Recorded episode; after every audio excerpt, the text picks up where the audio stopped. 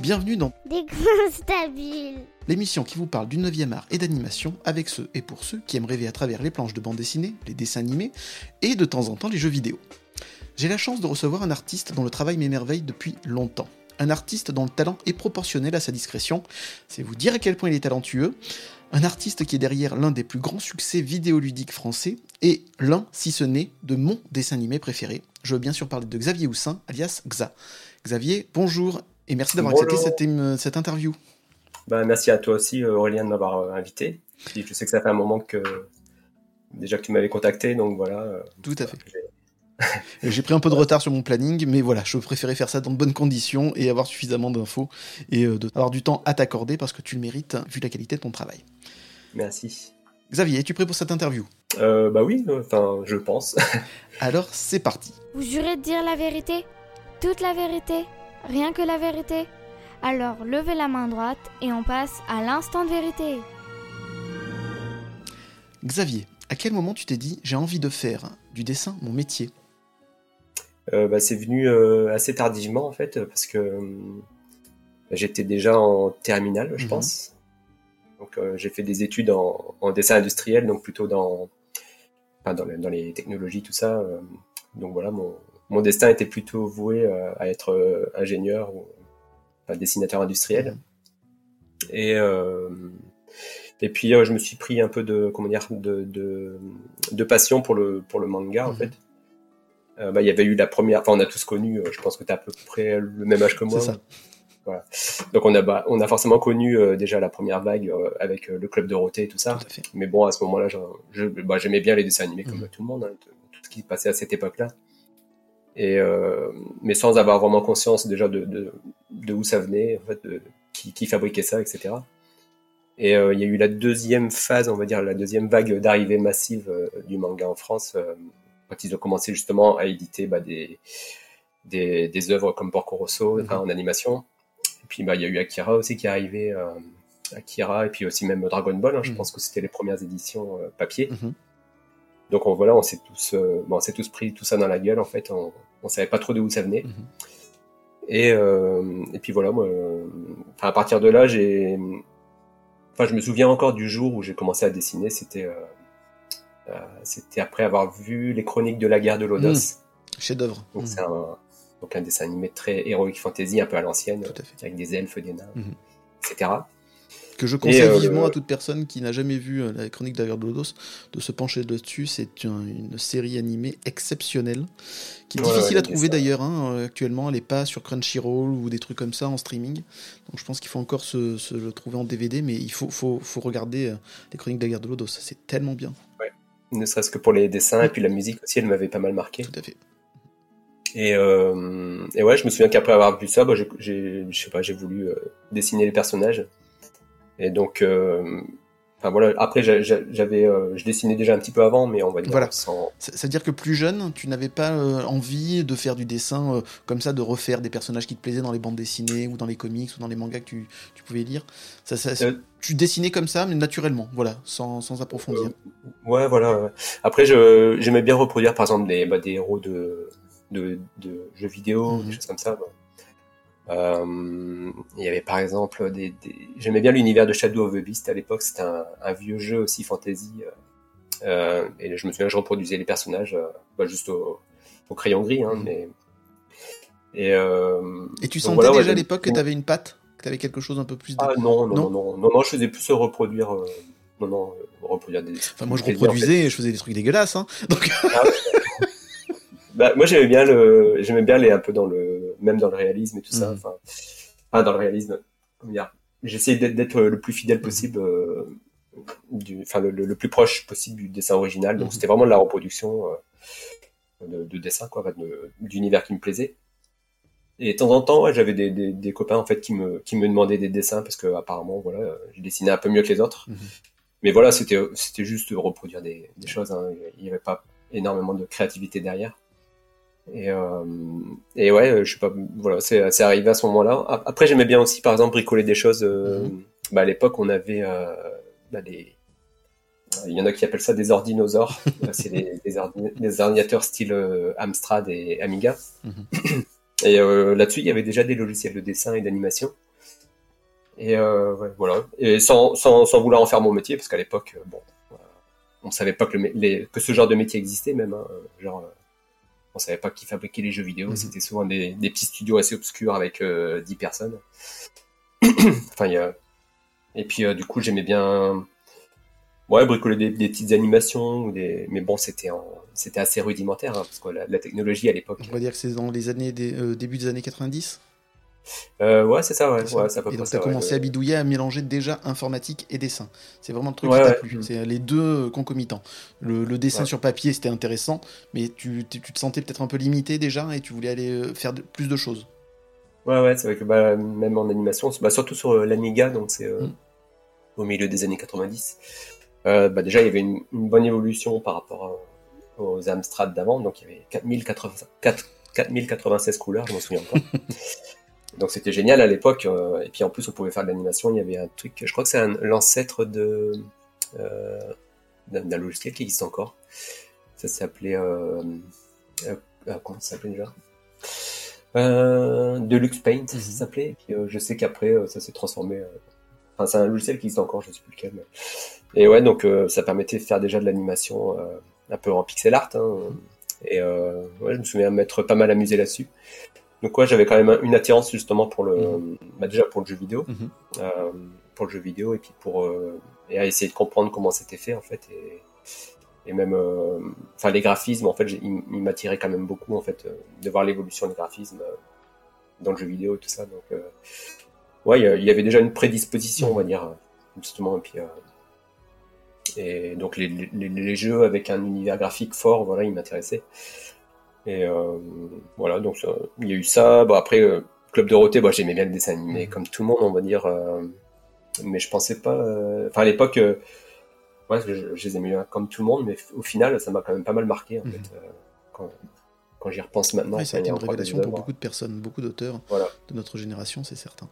Euh, donc tu aimais donc refaire des, dessins de, jaquettes de jeux vidéo, Shadow of the Beast dont tu as parlé. Tu as aimé les dessins animés du Club d'eau, les mangas qui sont sortis justement dans la foulée une dizaine d'années quasiment après. Est-ce qu'il y avait un auteur particulier qui t'a marqué et tu t'es dit j'ai envie de faire comme lui? Et pourquoi Akira Toriyama? Euh, Ouais, bah, bah, Akira Toriyama.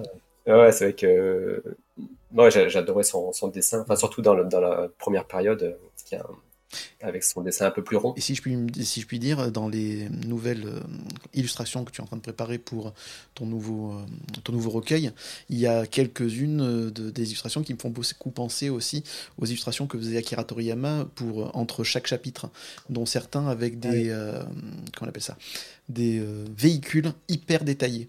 Là, je pense à une pin-up avec l'avion derrière, etc. Pour moi, ça m'a fait, ça m'a rappelé exactement ce que faisait Akira Toriyama, parfois avec des, des, euh, des engins, des vaisseaux, des avions, des motos, qu'il aimait euh, aussi faire le plus réaliste possible. Et je vois que tu as, as, ça aussi, cette envie, ce plaisir d'être très très dans le détail. Ah, mais, euh, merci en tout cas d'avoir remarqué, hein. ça fait plaisir. Donc c'était voulu, on est bien d'accord. ouais, bah, c'est vrai, j'aimais bien en fait. C'est, bah, j'ai pas son talent pour pour déformer un peu les véhicules, euh, pour les rendre un peu carton, cartoon et mignons. Mhm. Euh, j'aimerais bien savoir le faire. J'essaye de faire un petit peu, mhm. mais, mais euh, ouais, ça c'est un truc qui me fascine. J'aime bien aussi en fait les, justement ce genre de, de véhicules. J'aime bien les, les, avions, enfin les, les, formes des avions, des voitures. Je suis pas, je suis pas spécialement un fan de voitures, hein, mais mhm. enfin, j'ai pas de, j'ai pas une Porsche, mais mais j'aime bien le, les, les, designs, enfin le design dans, dans, dans l'automobile ou même dans l'aviation, les avions de guerre, mhm. euh, que ce soit même des, des vieux avions comme le Spitfire mhm. ou bien des, avions de chasse plus récents. Euh, enfin, de manière générale, en fait, les, le design industriel, il me plaît quand même. Même si ça se voit pas tellement dans mon travail, hein, c'est assez rare que j'en fais parce que c'est assez, euh, ça demande un, gros effort de ma part parce que faut être un peu plus rigoureux en perspective. Ou, et enfin, de manière générale, en dessin, il faut, enfin voilà, ça, ça demande quand même un, de ma part un gros effort en tout cas. Donc j'en fais pas si souvent, mais, mais c'est quelque chose que j'aime bien en fait. Je sais que ouais, j'aime bien aussi les, les Gundam, j'en ai quelques-uns sur mon étagère. Et, ah, tu es plus Gundam que Macross J'aime bien les deux en fait. Bah, là, j'ai même du Macross aussi. Ah, voilà. Mais ouais, les, les, les, avions de Macross, ils sont, ils sont sublimes. Mmh. J'ai toujours, d'ailleurs, c'est personnel, mais j'ai toujours préféré euh, Macross à Gundam pour le réalisme justement du design des robots et euh, ce, côté euh, réaliste dans le sens où ils peuvent se transformer. Ça semble logique, ça semble possible.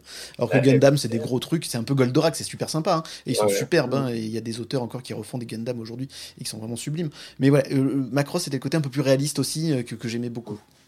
Ouais, et puis ça marche vraiment, c'est-à-dire moi j'ai un, un Macross et je peux vraiment le, le transformer. Un, un, Valkyrie. Mm. Et ouais, on peut vraiment le transformer quoi, entre bipède, euh, enfin mm. en, avion, en robot bipède. C'est ça. Et donc c'est quand même assez hallucinant hein, de voir de, juste que, enfin dans, ils sont vraiment allés dans le détail justement au niveau du fonctionnement et, et, ça je trouve ça assez fascinant. Le méca réalisme, voilà, j'ai retrouvé le mot. C'était le, le, style euh, venu de Macross, le méca réalisme. Mhm. Ah ouais. Et les Gundam, c'est vrai que c'est un peu plus fantaisiste, mais euh, mais c'est quand même là c'est pareil au niveau de la technicité, mm. technicité pour faire en sorte que ça marche, c'est quand même euh, assez hallucinant. Mhm. Euh. Euh, ouais, ouais, je, voilà, c'est quelque chose aussi qui, qui me passionne pas mal. Bah, j'ai, fait pas mal, un peu de Gundam là, ces dernières années, mhm. et bah, jusqu'à la peinture et tout ça. Et, ah. voilà, ouais, à l'aérographe. je me suis acheté un aérographe rien que pour ça. Il y, a, a moyen de les voir quelque part sur ta page Instagram ou une exposition? Ouais, je les avais publiés sur Facebook. Mhm. Euh, Instagram, euh, non. Mais ouais, il faudrait que je le fasse. Oui, bah, avec plaisir. je pense que ça ah, bah, je, le ferai. C'est vrai, je, je, le ferai assez rapidement. Il y avait d'autres auteurs du coup qui t'ont marqué plus jeune Et des maîtres que, tu as envie de, de, suivre? Ah oui, euh, bah, il y, a aussi l'autrice de, de Maison Ikoku, mhm. donc Romiko Takashi. Mhm. Euh, mais surtout pour Maison Ikoku, euh, un peu moins peut-être pour Ranma et pour ce qu'elle a fait après. Mhm. Euh, mais voilà, je suis un, très grand fan de enfin, Maison Ikoku, Juliette, je t'aime, mhm. pour, pour, ceux qui ont connu la série. Ça. Iga Ouais. Et voilà, enfin, pour tous ces personnages barrés. Mhm. Et puis, c'est aussi elle qui m'a donné envie, en fait. enfin, je pense qu'il m'a donné aussi le, comment dire la passion aussi pour le, Japon en fait. Mhm. Euh, euh, parce que voilà, c'était très ancré dans le Japon de, l'époque des années 80. Mhm. Donc il y avait un côté un peu presque social aussi. Mhm. Euh, avec le, héros. Bah, Même si le dessin animé est beaucoup plus charcuté que la version non censurée japonaise, c'est en effet très réaliste. Ouais, bah, la version animée, elle est, elle est, enfin, pour l'époque, elle est, ils avaient mis un gros budget, hein, donc elle est quand même de qualité. Et il y avait des, même au niveau musique, il y avait un, un bon musicien, il y avait quand même des gros réalisateurs de l'époque euh, qui ont travaillé dessus. Et euh, donc globalement, la série, elle est quand même vraiment de bonne qualité, mais c'est vrai qu'en il faut la version originale, il faut pas la version qui est passée à la télévision française, qui elle a bah, été charcutée. ouais, disons, bah, c'est surtout au niveau doublage, quoi. Ils ont, ça. ils ont un peu adouci le propos, parce que bon, il y en a. il y avait quand même euh, Charlotte qui était toujours à moitié à poil et à moitié bourrée. C'est ça. Et, mais bon, dans la version Club Dorothée, elle était bourrée au jus d'orange. C'est ça. Il tape fort au jus d'orange au Japon. Ouais, ça elle disait pas qu'elle était bourrée, elle disait ah le, le, jus d'orange était pas bon, euh, pas très bien. Encore une belle époque. Euh, donc, est-ce qu'enfant tu lisais des bandes dessinées, des comics ou des mangas? Euh, bah, du coup, les mangas, il n'y en avait pas vraiment. Du mhm. coup, bah, j'ai lu comme tout le monde tout ce qui était Astérix, mhm. Tintin, euh, Gaston Lagaffe, que j'aimais beaucoup aussi. Euh, Boulet Bill, les Schtroumpfs, mhm. voilà, les, grands classiques, de la BD euh, franco-belge. Donc j'ai quand même grandi avec ça. Et... Moi, je suis toujours aussi fan. Hein. J'essaye de le transmettre à mes enfants, mais parce que j'ai trois enfants. Oui. Et mais c'est un peu difficile. Hein. Ah oui. Ouais, ouais, bah, les comment dire, les, les, les, plus grands, ils ont réussi, mais le plus jeune qui a, qui a, qui a vraiment Enfin, comme les plus grands sont rentrés dans le manga, mhm. mes, deux, mes, deux, ados, on va dire. Euh, ils ont transmis ça aux plus jeunes. Mhm. Et du coup, pour lui, c'est assez difficile de revenir de la, vers de la BD franco-belge. Alors, euh, bon, j'essaye, euh, de temps en temps, je lui dis, mais regarde, on a cet, album, cet album des Schtroumpfs, les Cosmos Schtroumpfs, il est génial. C'est un, pour moi, il, est culte. Et tu penses que c'est uniquement par le fait d'être habitué à lire du manga qu'il ne peut pas se mettre maintenant au 9e art, à la, pardon, ne pas se mettre à la BD? Ouais, Bah, je, je sais pas, parce que là, là aujourd'hui, euh, mon plus jeune, il a 10 ans. Mhm. Et, euh, et ouais, je sais pas ce qui fait que justement, il n'arrive plus à. Enfin, bah déjà, il a vu des mangas, on va dire, peut-être avec des. des, notions peut-être un peu plus adultes aussi. Donc voilà, repartir vers des petits bonhommes bleus qui vont sur. peut-être le traitement aussi, les actions qui sont un peu plus lentes dans la bande dessinée, la façon de présenter voilà, les histoires. Et finalement un peu plus enfantine aussi. Parce que c'est vrai que dans, dans le manga aujourd'hui, euh, même si c'est des mangas, on va dire, assez safe, hein, je veux dire, mais il y a quand même souvent plus de notions adultes, mm enfin, ado-adultes, et, euh, et un peu moins, qui font, qui font un peu moins attrait à l'enfance. Euh, finalement, des mangas, euh, des mangas pour enfants, mhm. finalement, en France, on en voit assez peu. Hein. C'est tout de suite, c'est tout de suite des, des mangas ados, mhm. tout à fait. avec de la baston, et donc, je sais pas, c'est peut-être ça, il a peut-être grandi un peu trop vite. Mhm. Et euh, à cause de, enfin, à cause ou grâce euh, ah, c'est grands frères et ça. Mhm. Ouais. Ah, c'est normal, on ils apprennent toujours de de, du frère ou de la sœur plus grande. Ouais, c'est ça. Ouais. mais c'est intéressant comme point de vue de voir comment, en fait, le regard d'un enfant qui a très peu connu la BD, maintenant a du mal à aller vers ça pour l'instant à son âge. Peut-être que plus tard, il trouvera une œuvre qui va le tenter, quelque chose de graphique qui va lui attirer l'œil, mais en tout cas, maintenant, euh, le, manga est tellement prégnant dans notre culture euh, du 9e art, du coup, en France, c'est plus compliqué de revenir en arrière. Et c'est le cas aussi pour beaucoup euh, de, de quadragénaires, trentenaires, etc qui ne lisent maintenant plus que ça et qui lisent de moins en moins de bandes dessinées. Et ouais, c'est. S'il y avait que ça qui changeait aujourd'hui, il y, a quand même. Voilà. C'est ça. Avec Internet, tout ça, il y a tellement de choses qui changent. Parfois difficile oui, à, avec maintenant aussi, c'est une autre façon aussi de consommer euh, de, la lecture euh, bande dessinée. Ouais, c'est vrai. Ouais. Je m'y suis pas encore trop essayé parce que bah, je, je suis peut-être pas assez nomade pour ça. C'est-à-dire ça se lit beaucoup sur, sur euh, smartphone. C'est fait pour le téléphone, d'ailleurs, et tablette. Mhm. Et euh, bon, bah, comme je suis, euh, comme je travaille maintenant à la maison. T'as plus besoin de ça. voilà. De tes études de, qu'on appelle ça, de dessin industriel, qu'est-ce que tu en as retiré pour ton travail d'aujourd'hui? Bah, Peut-être un, un, esprit peut-être un peu logique, un peu technicien, on va dire. Bah, ça se voit pas trop dans, dans, dans le dessin, mais comme bah, en Kama, j'avais aussi, euh, je faisais aussi un peu la passe technique quelquefois entre les développeurs et, euh, le graphisme. Et euh, bon, il y a peut-être un peu de ça qui restait. Enfin, je suis allé jusqu'à BTS, enfin bac plus 2, on va dire.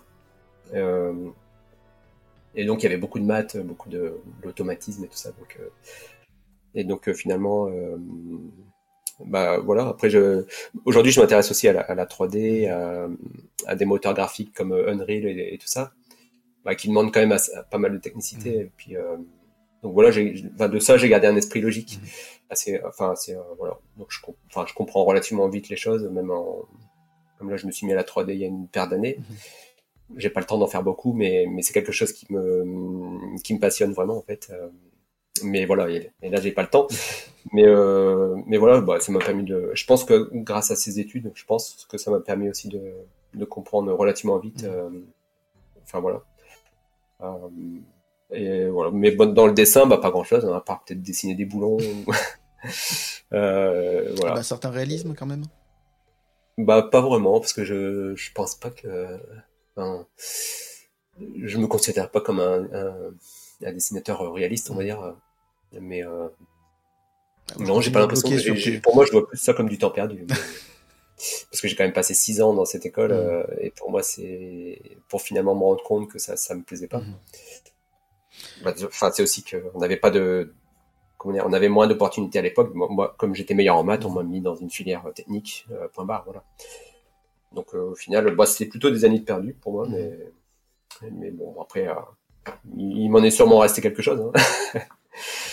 J'espère. Donc après, tu t'es lancé dans le travail sur Flash, ce logiciel. Est-ce que tu peux nous parler un peu de ça et pourquoi ce choix particulier de Flash euh, Et qu'est-ce que c'est bah, Flash d'ailleurs pour nous béotiens qui n'y connaissons pas grand-chose en technique Alors, euh, euh, disons que c'était dans les années 2000 ça déjà. Mhm. Et donc il y avait Flash, bah, Flash venait d'apparaître. En fait, c'est surtout le avec Flash 4, je crois, qui était vraiment, qui était vraiment une, une révolution à l'époque. Mhm. Donc ça, ça, permet de faire du dessin vectoriel. Mhm. C'est-à-dire c'est plus à base de pixels mais à base de courbes vectorielles. Et le gros avantage à l'époque sur un internet 56K, euh, c'est que ça prenait, euh, on pouvait faire du graphisme quand même assez euh, élaboré, mais qui prenait quasi rien en poids en fait. Donc ça pouvait se, charger très rapidement. Et en plus on pouvait faire de l'animation et on pouvait aussi faire du code dedans.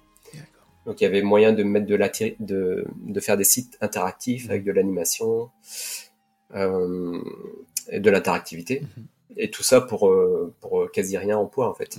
Donc, c'était beaucoup utilisé dans les années 2000. Euh, et il y avait vraiment des super choses à l'époque. Hein. Bah, c'était l'époque aussi des startups. Euh, à, Lille, il y a eu une forte activité justement mhm. euh, autour. enfin, en, termes de startups, il y a eu vraiment une espèce d'effervescence. Donc, bah, les plus connus c'était Schman, œil pour œil. Et puis moi, bah, justement, je suis rentré dans une petite boîte, enfin une petite structure. On était 5-6. Et donc, on, on, a fait un peu comme tous les autres. On essayait de se démarquer en faisant des, bah, des sites, des sites euh, parfois pour des clients. Mais aussi, moi, j'ai pas mal fait de petits jeux en fait. Euh, donc, je connais, je faisais euh, à la fois l'animation, le design, le code. Mhm. Donc, bah voilà. c'est pour ça que je disais que la, ma filière technique m'a permis aussi de d'aller aussi un peu plus facilement vers le code et tout ça. Donc, les, les maths m'ont pas mal servi à ce moment-là. Mhm. Et, et, donc ouais, c'était un gros terrain d'expérimentation. ça partait vraiment dans tous les sens. Hein, quand on regardait chaque, chaque, chaque boîte faisait des choses différentes. Il y en a qui faisaient des jeux, il y en a qui faisaient de la. Il y avait même de la. Comment dire de, de la navigation un peu expérimentale sur Internet. Mhm. Bon, à cette époque-là, il n'y avait même pas Facebook, il n'y avait, même pas, il y avait même pas les réseaux sociaux, euh, il n'y avait pas DeviantArt, il n'y avait pas. Enfin, il n'y avait, il y avait rien. Hein. C'était la, la, préhistoire de, d'Internet. Mhm. Et donc, il y avait tout à faire, tout à créer. donc, il y avait pas mal de, de de trucs un peu expérimentaux. Enfin, euh, et après, bah, tout s'est cassé la gueule parce qu'au final, euh, comme il n'y avait pas d'argent sur Internet, mm. c'est-à-dire il n'y avait même pas PayPal, euh, personne n'osait acheter quelque chose sur Internet, il n'y avait pas eBay non plus, hein, il n'y avait rien. donc, bah, au final, tout s'est cassé la gueule. Et, donc j'ai fait deux entreprises comme ça sur l'île. Et, et, après, c'est ma tote de Ankama qui m'a dit bah viens chez moi, euh, j'ai de la place. je le connaissais déjà de, deux ans auparavant.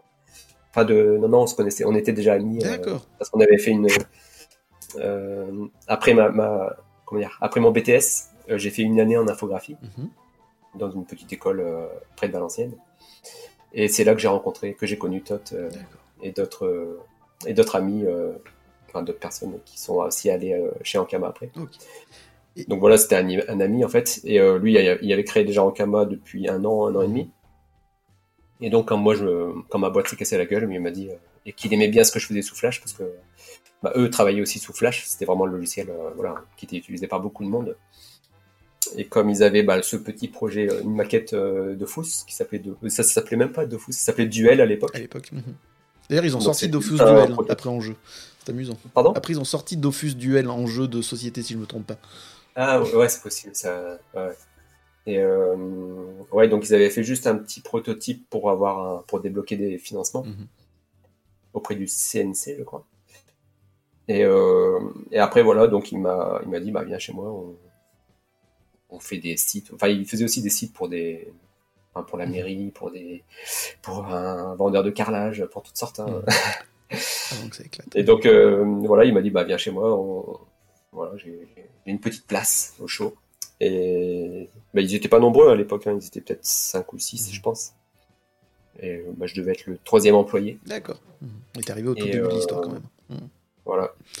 Euh, durant cette année d'école d'infographie, est-ce qu'il y a un professeur qui t'a donné un conseil qui te suit encore aujourd'hui Ou pas du tout? Euh, Conseil, oulala, ça, ça, ça, commence à dater. Hein. Mmh. Euh, bah non, non, pas vraiment. Euh, bah, il y en, a, avait quand même un qui m'avait dit à l'entretien euh, que j'avais rien à faire là. il a eu du nez? Ouais, il a eu du nez, ouais. Bah, c'est parce qu'en fait, comme je, comme je venais d'une filière technique, mmh. Il disait que j'avais l'esprit trop, trop cartésien, trop, trop enfermé dans. Il, est, il avait pas complètement tort, hein, mmh. mais comme quoi, il y a quand même moyen de s'en sortir. Absolument. Et maintenant, toi, euh, après 20 ans de, carrière euh, professionnelle dans ce domaine-là, que ce soit l'animation ou le dessin, quel conseil tu donnerais à un jeune qui voudrait se lancer? Euh, bah Déjà, de, s'intéresser à, à tout ce qui a trait. Enfin, s'il veut vraiment aller dans le dessin. Après, ça dépend si c'est vers la BD ou le jeu vidéo, tout ça, mais bah, forcément de s'intéresser à tout ce qui gravite autour, hein, pas forcément le dessin, mais aussi les, bah, les nouvelles technologies, tout ça.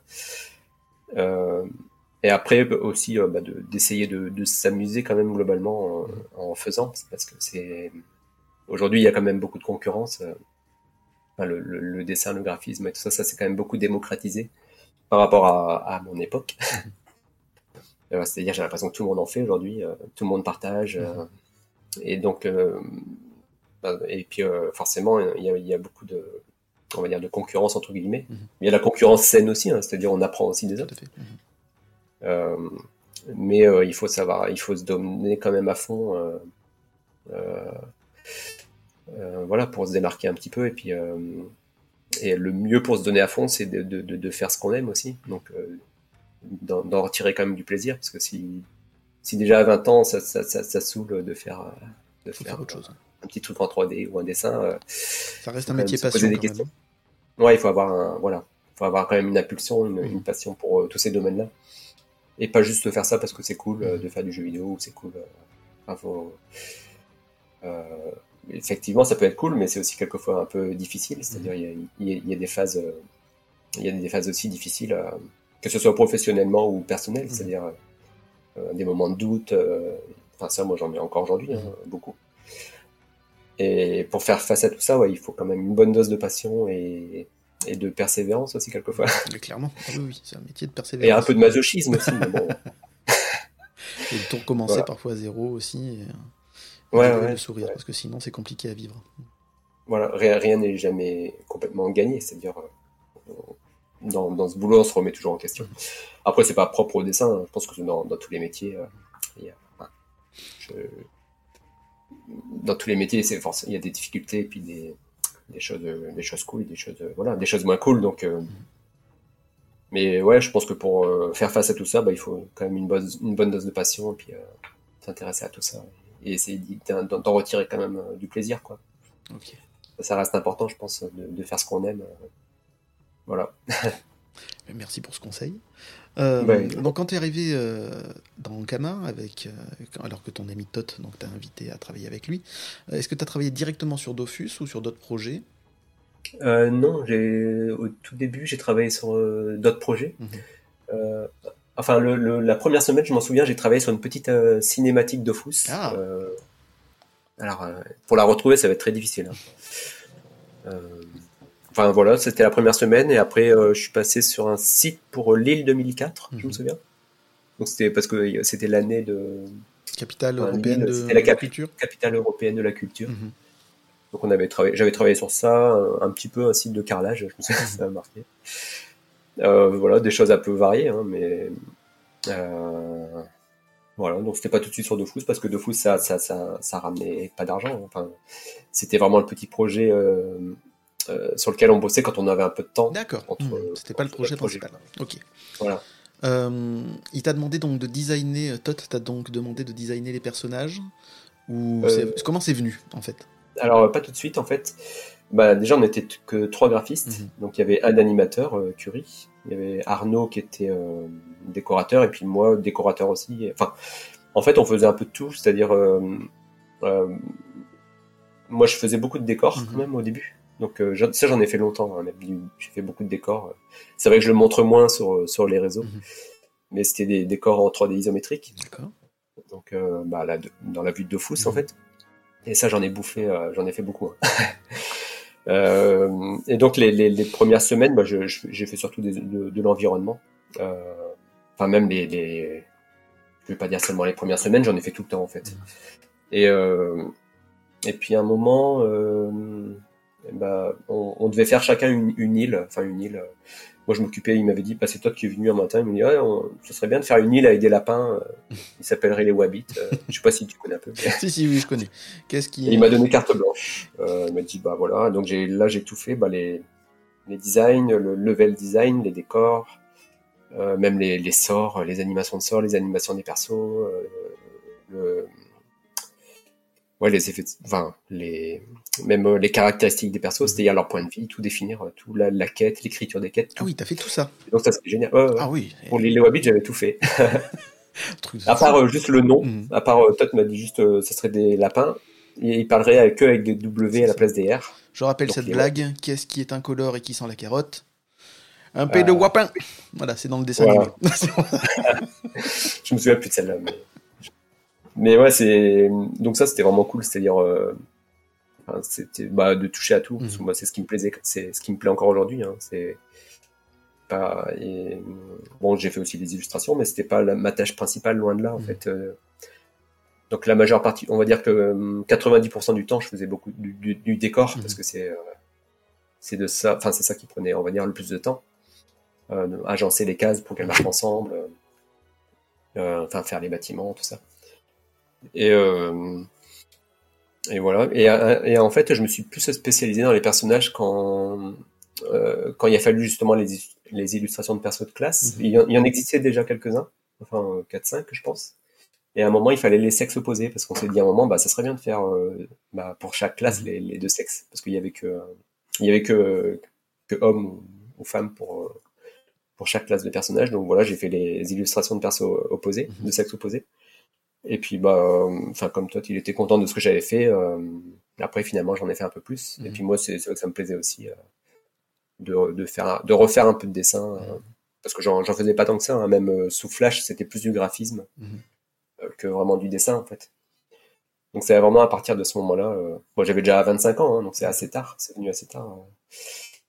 mon entrée vraiment dans le dessin, on va dire, de manière plus, plus concrète. Mhm. C'est venu, euh, voilà, c'est venu à ce moment-là en fait. Et, euh, Et tu as préféré quoi? Tu préférais quand même faire des décors ou les personnages? Qu'est-ce qui te plaisait le plus? Bah, les, Vraiment les deux. Hein. Mmh. Faire les décors, euh, j'ai vraiment, j'aimais vraiment beaucoup aussi. Mmh. mais bizarrement, autant les décors, on va dire, pour le dessin animé, par exemple, ça, ça me fait un peu chier. Autant en, en, picto isométrique, mmh. il y a un côté un peu plus, je sais pas comment dire, un peu plus graphique peut-être. Euh, qui m'amuse beaucoup plus en fait de rendre les, textures euh, juste avec quelques quelques nuances et tout ça. Il y a, un côté, euh, enfin il y a, ouais, il y a vraiment un côté comment dire, comme comment ils disent les jeunes aujourd'hui. c'est pas gratifiant, c'est ah oui satisfaisant. Satisfaisant, c'est ça. voilà. Il y avait un côté satisfaisant à faire les petits pictos, puis après on avait un, un, éditeur de cartes qui mmh. permettait de poser les pictos de manière ordonnée en fait sur le, la grille. Et euh, ouais, ouais, ça, j'aime vraiment beaucoup en fait. Euh, l'illustration, c'était un peu plus une douleur hein, quand même, parce que je, je, je, suis un gros galérien. Hein. Encore aujourd'hui, je suis un peu un, un, peu un galérien. Et euh, alors que les, les pictos de décor, bah, ça allait, ça, allait ouais, c'était un peu plus évident mhm. en fait. et j'avais plus de facilité. Ok. Euh, donc quand tu as commencé à travailler sur Dofus, euh, Tot t'a donné un cahier des charges, des, des, choses particulières à réaliser comme les décors, avec les détails qu'il voulait, pareil pour les personnages, il les voulait de telle ou telle manière, ou est-ce que tu étais libre de pouvoir proposer, d'inventer des choses? Euh, bah, Après pour les personnages secondaires, j'étais quand même assez libre. Hein. Mais par exemple pour les, mais pour les personnages de classe, euh, souvent ils venaient avec une idée quand même principale, quelquefois même avec un ou deux croquis. Mhm. Et après voilà par exemple, pour les pandas, euh, pour les pandas, euh, enfin voilà, il, faudrait une classe de pandas qui, joue un peu avec, euh, enfin qui joue un peu avec le, feu. Ça commence à être loin. ouais, ouais, qui, enfin, qui sont un peu alcooliques aussi. Mhm. c'était pas l'alcool, hein, c'était, je sais plus ce qu'ils buvaient. Le lait de bambou. du lait de bambou. C'est ça. Exact. Ouais. Et donc voilà, après ils venaient avec des concepts comme ça. Et puis après, je, je pouvais, enfin, j'avais carte blanche, on va dire. Donc, mais généralement, il venait quand même avec une idée de base mm-hmm. euh, pour les sacrieurs. Voilà aussi des, des personnages qui se sacrifient euh, et qui prennent de plus en plus de, de, vie à force, à force de se faire frapper, tout ça. Bon. Euh, donc voilà, il donnait une idée globale. Et, euh, et quelquefois, ouais, il venait avec un, un crowbar. Donc il y avait déjà les, enfin, quelquefois les idées principales de design. Mm-hmm. Et donc après, moi, je mettais ça en forme. Euh, voilà. Donc, euh, mais souvent, ça venait juste, euh, il venait un, matin, il, il, me disait, bah voilà, il faudrait ça. Tiens, j'ai fait un petit crowbar. Vas-y, amuse-toi et puis voilà. et puis je m'amusais. Donc ouais, c'était cool. Dofus, vous pensiez dès le départ en faire un Moporg? Un, MMORPG euh, Oui, un MMORPG. Ouais, le Moporg, je, je, je vois la ref. C'est ça. ça me fait toujours rire. Ouais, ouais, c'était un, journaliste toi qui C'est ça, exactement. Les Meporg, oui. Meporg étant le nom barbare qui désigne les jeux de rôle en ligne. Ça fait peur. Hein. Oui, et donc vous êtes servi en plus plus tard dans Wakfu pour un personnage, pour un, des personnages. Oui, c'est vrai. Ouais. Euh, bah, en fait, à la, base, c'était un jeu de, de un contre un, en fait, un peu comme comme un jeu d'échecs. Mhm. Et euh, enfin, d'ailleurs, la maquette du jeu, c'était ça. Hein. Mhm. C'était euh, un joueur contre un autre joueur. Et après, bah, je sais pas comment c'est venu en fait. Après, ouais, c'est bah, toujours toi, hein, Mhm. euh, qui s'est dit tiens, ce serait bien de rajouter des monstres. Et puis euh, après, voilà, ils ont pensé en faire un. Bah, il y avait déjà un ou deux MMO qui marchaient, je crois, à l'époque. Mhm. Il n'y avait pas encore euh, World of Warcraft, il y avait, y avait euh, bah, des vieux trucs. euh, Alors, je me souviens plus trop les noms. Ouais, c'est ça. Cam- Camelot, c'est comment? Je crois que c'était Camelot le, le- le MMO. Je- Ouais, comme ça, ça. ouais. mais- Dark Age of Camelot. Dark Age of Camelot, voilà, exactement. Ouais, bien vu. Mm. Ouais, donc il existait déjà des quelques petits MMO. et- Enfin, il y avait aussi des. Enfin, c'était des gros MMO quand même. Ultima Online aussi, un truc comme ça. Ouais. Ouais, ouais. Et euh, mais qui était quand même. euh, Enfin, c'est surtout les initiés qui connaissaient un Mm. peu. Enfin, c'était pas très grand public encore à l'époque. Et euh, et donc voilà. Après, c'est venu un peu naturellement à force de faire grossir le projet. Et euh, et puis voilà, ça a marché. Est-ce que vous sentiez que vous aviez une pépite entre les mains? Que vous étiez en train de Euh, travailler sur pas un projet, qui allait- un pro- un- un- le, le premier MMORPG français qui allait fonctionner? Ah bah non, pas du tout. hein. Mm. Non, non. Non, non, euh, bah moi je sortais quand même de, de, de deux boîtes qui s'étaient plantées. Je vais, je vais pas dire que je pressentais qu'en Kama ça allait se planter, hein. quand même pas. euh. Je, je voulais pas leur porter la poisse. Euh, non, non, j'avais aucune. Bah après j'étais jeune et insouciant, donc bah je faisais, je m'amusais, je m'amusais plus à faire et sans trop me poser de questions. Mais non, euh, je pensais jamais j'aurais pensé que ça aurait marché. Je m'étais dit, euh, bah il y aura peut-être, euh, ouais, un peu, genre- enfin comment dire, il y aura peut-être un, ça va peut-être un peu vivoter comme ça quelques temps. Et puis après, on va passer à autre chose, quoi. On- après, on- Donc non, non, mais je pensais pas du tout que ça allait marcher comme ça. Et puis, euh, bah, comme on n'avait pas non plus d'exemple de, de projets comme ça qui avaient cartonné, euh, enfin sur Internet, enfin je sais pas, je, euh, à l'époque il y avait pas grand-chose. Hein. Enfin si, il y avait des jeux vidéo qui marchaient, Mhm.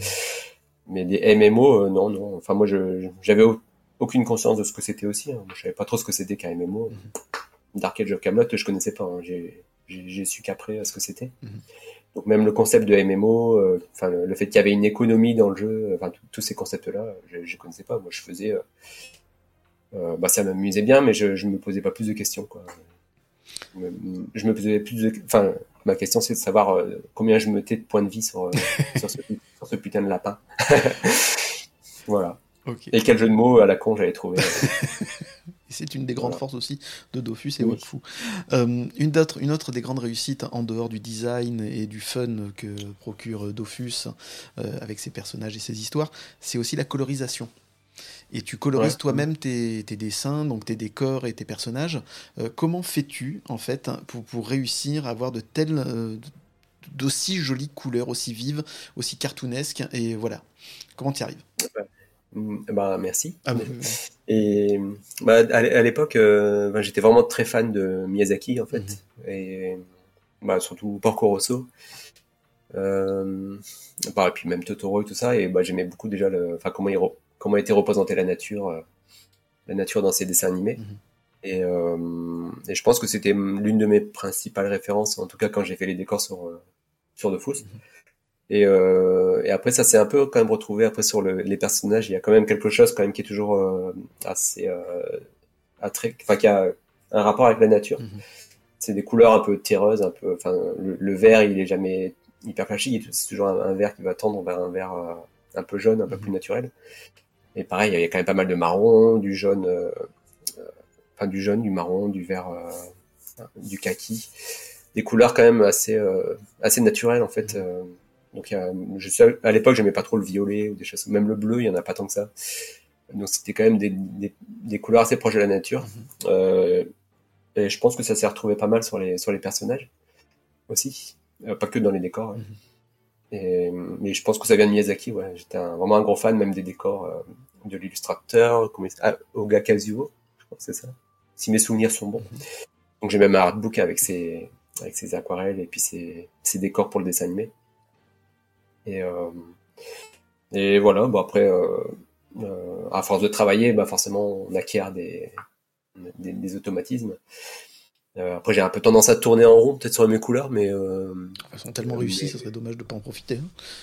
Oui, ouais, il y a peut-être ça aussi. Hein, c'est que, enfin, euh, bah, c'est difficile aussi de prendre des risques. Hein, Mm. enfin, on- Après, j'aimerais, j'aimerais bien aller, euh, enfin, tenter des, des choses différentes et tout ça, mais voilà, c'est pas, pas toujours facile de, de, de, de se détacher de ses habitudes. En fait. Mais euh, ouais, voilà. euh, je pense. le- à part Miyazaki, bah, je sais pas. Mais j'ai toujours eu un- une attirance quand même pour les- la, la couleur de manière globale, même dans les jeux vidéo, Mhm. tout ça. Donc, euh, d'essayer de comprendre comment c'était fait, et même la lumière. euh, voilà, après j'ai pas tant de références que ça. mais- Est-ce que tu as créé des couleurs particulières pour Dofus et Wakfu? Est-ce que tu en as inventé, du coup? Inventer des Mhm. couleurs, le bleu Wafu. Ouais, mais pourquoi pas Euh, bah, bah, je sais que j'aime bien le bleu turquoise, donc euh, ça s'est retrouvé quand même pas mal aussi dans, bah, dans. Ouais, je, je lui avais dit que j'aimais pas le bleu euh, juste avant, mais j'aime pas le un certain bleu, Voilà. mais le bleu turquoise j'aime bien. Et donc euh, oui, ça se retrouve pas mal dans bah, sur le, la série Wafu. Déjà il y a Yogo qui a, Mm. qui a une tenue bleu turquoise et puis ses, ses portails euh, d'un bleu turquoise assez flashy. Ce qui nous a d'ailleurs posé pas mal de problèmes quand il a fallu euh, passer ça en édition, enfin dans les comment dire, le bleu Wakfu il passe très mal à l'impression. Donc on a eu souvent des problèmes euh, sur les couvertures de magazines, euh, Mhm. même dans les artbooks et tout ça. Donc il- je sais que les graphistes qui devaient intégrer ça dans une mise en page, ils, ils ont souvent eu des galères. Ouais. Parce que moi je mettais un, un bleu, un bleu turquoise bien, bien péchu. Hein. Je, mettais à fond les curseurs vers RVB. et ouais, après ce voilà, c'est pas une couleur que j'ai inventée, hein, mais c'est une couleur que j'aimais bien. Voilà. Ok. Que j'ai- Donc- voilà. Tu as travaillé sur Dofus, tu as travaillé sur la suite Wakfu aussi. Ouais. Euh, Est-ce que tu as rencontré des problèmes techniques et euh, comment tu les as vécus Comment tu as réussi à, à les dépasser? Euh, bah sur Dofus, par exemple, on, on, on, avait beaucoup de problèmes d'optimisation, c'est-à-dire comme le jeu tournait sous Flash, Mhm. donc qui à la base pas fait un, pas un programme pour faire euh, du MMO, hein, donc, euh, et qu'il était assez lourd. En fait, le vectoriel, le problème, c'est que c'est très lourd euh, en termes de calcul. C'est léger en termes de poids, mais en termes de calcul à, à afficher, c'est assez lourd. Donc dès qu'on met beaucoup de détails, ça a tendance à ramer, à ramer sévère. Et donc, euh, bah, à l'époque, j'avais trouvé quand même pas mal d'astuces pour alléger un peu l'affichage. Donc, euh, donc, par exemple, on a passé un, un- à un moment donné, on a passé les décors, en, on les faisait sous Flash, mais après on les exportait en, en bitmap Mhm. et qu'on réimportait dans, dans le logiciel Flash. Enfin, c'était un peu une tambouille pour alléger l'affichage. Euh, donc c'est des petites choses comme ça. euh, Enfin, on a toujours de toute façon cherché à optimiser après euh, tout ce qui était affichage, tout ça. Donc moi, j'ai- mais après j'avais, enfin voilà, quand, quand je disais que je faisais un peu la passe technique, euh, bah, c'était quelquefois des petites choses comme ça où ou euh, bon, une autre astuce à un moment c'était par exemple euh, les cartes elles sont divisées en à peu près 500 cellules carrées Mhm. et donc au début on mettait euh, 500 cellules différentes pour remplir tout ça et après une des astuces par exemple ça a été de par exemple si la majorité de la carte c'était de l'herbe Mhm. bah on mettait un seul un seul euh, une seule image d'herbe texture d'herbe en fond et par au-dessus on mettait les cellules euh, juste par exemple à, l'endroit où il y avait des maisons ou des chemins donc ça permettait aussi de, gagner pas mal en affichage. euh. D'accord. Après, on a eu moins de soucis sur euh, Wakfu, sur le jeu Wakfu, parce que c'est passé, euh, enfin c'est c'est passé dans une euh, avec un- enfin, sur une technologie différente. Donc c'était toujours fabriqué sur Flash, c'est-à-dire on, on utilisait toujours Flash pour garder une, une identité graphique Mhm. similaire, parce que ça permettait aussi d'homogénéiser le, le style graphique euh, avec des choses assez tirées en fait, hein, des traits assez tirés. euh, des traits assez fins, euh, sans, sans délier. En fait, il n'y a pas non plus de délier, c'est vraiment de la ligne avec une épaisseur constante. Et ça, bah, ça enfin, c'était pas forcément une volonté dès le départ. hein, c'est juste que moi, je savais pas. Enfin, c'est aussi parce qu'on savait pas dessiner. hein. Quand on faisait du flash, c'est qu'on on arrivait à avoir un rendu euh, bah, qui passait sans avoir besoin de faire une ligne, une ligne euh, nickel, euh, poil de cul euh, au crayon, quoi. Mhm.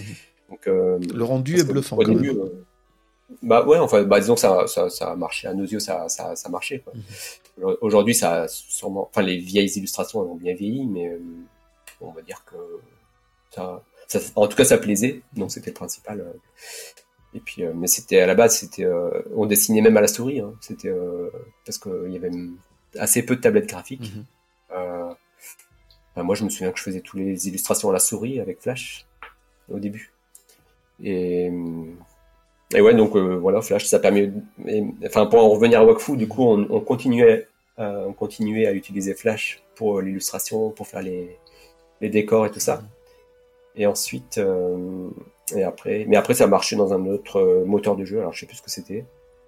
J'ai oublié. C'était pas vraiment un moteur de jeu, c'était un truc développé maison. D'accord. Voilà.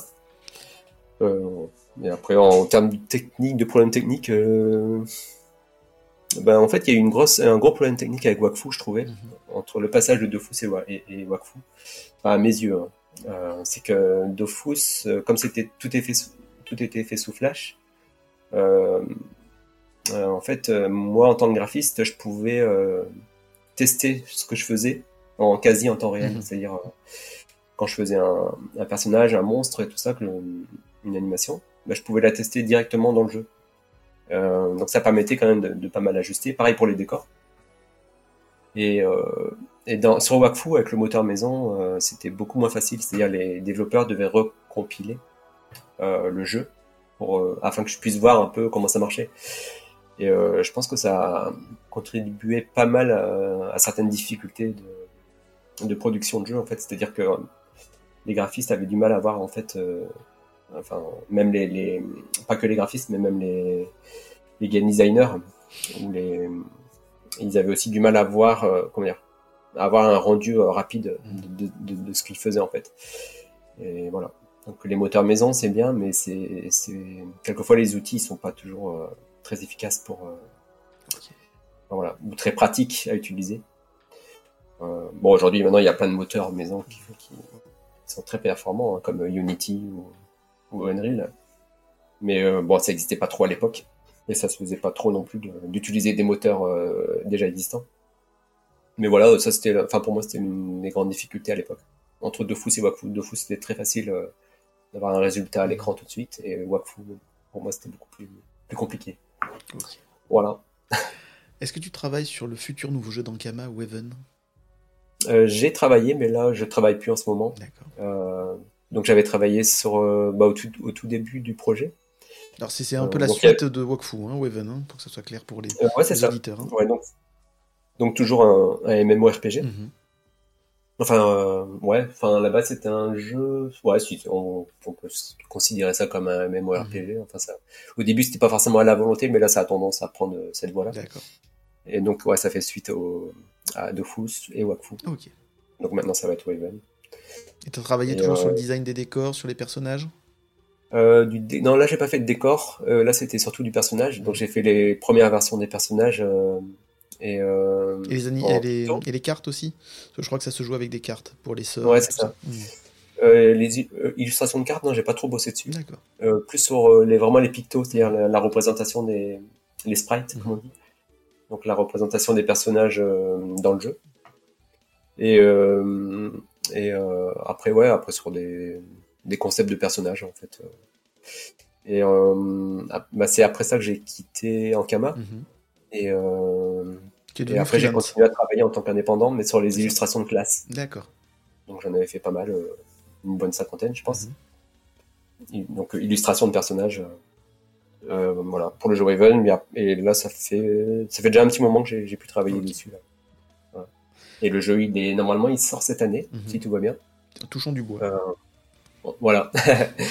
normalement, il devrait sortir, ouais, je pense cet été ou fin d'année, je sais plus exactement le, le planning mais voilà, ça fait déjà un petit moment, ça fait déjà peut-être 6 ou 7 ans, 6 mm. ans, je pense. C'est en développement. Euh, ça a été commencé, ouais.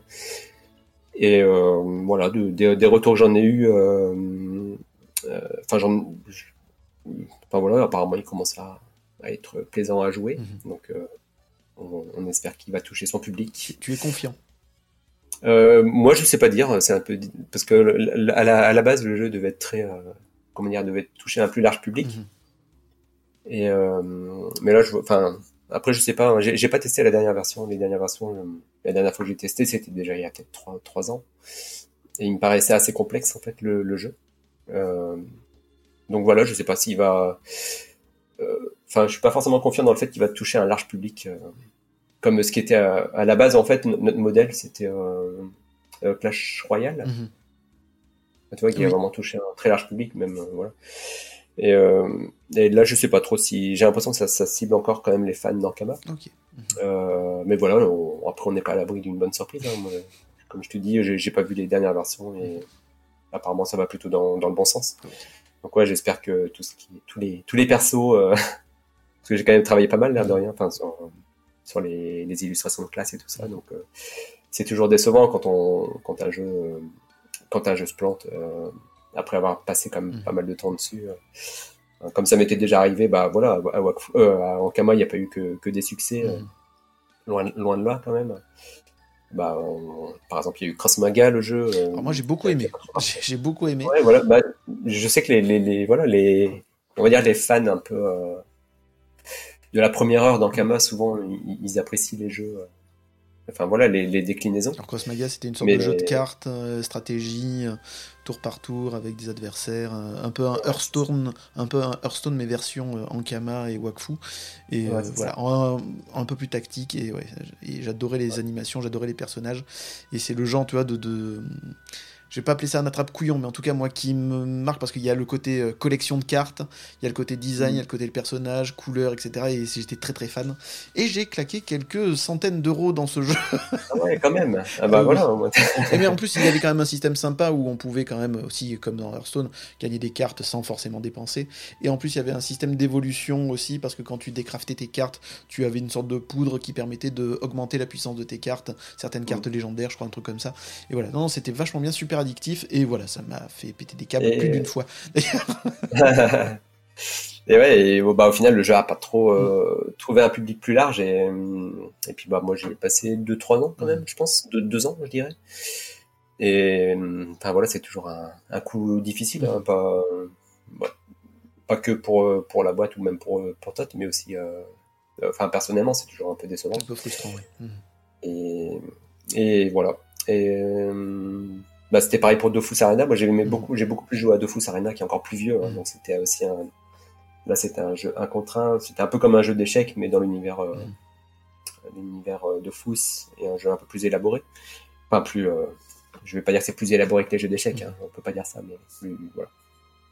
Et c'est, pareil. Il a, il a, il y a eu un bon succès critique, mais euh, pas, pas commercial, on va dire.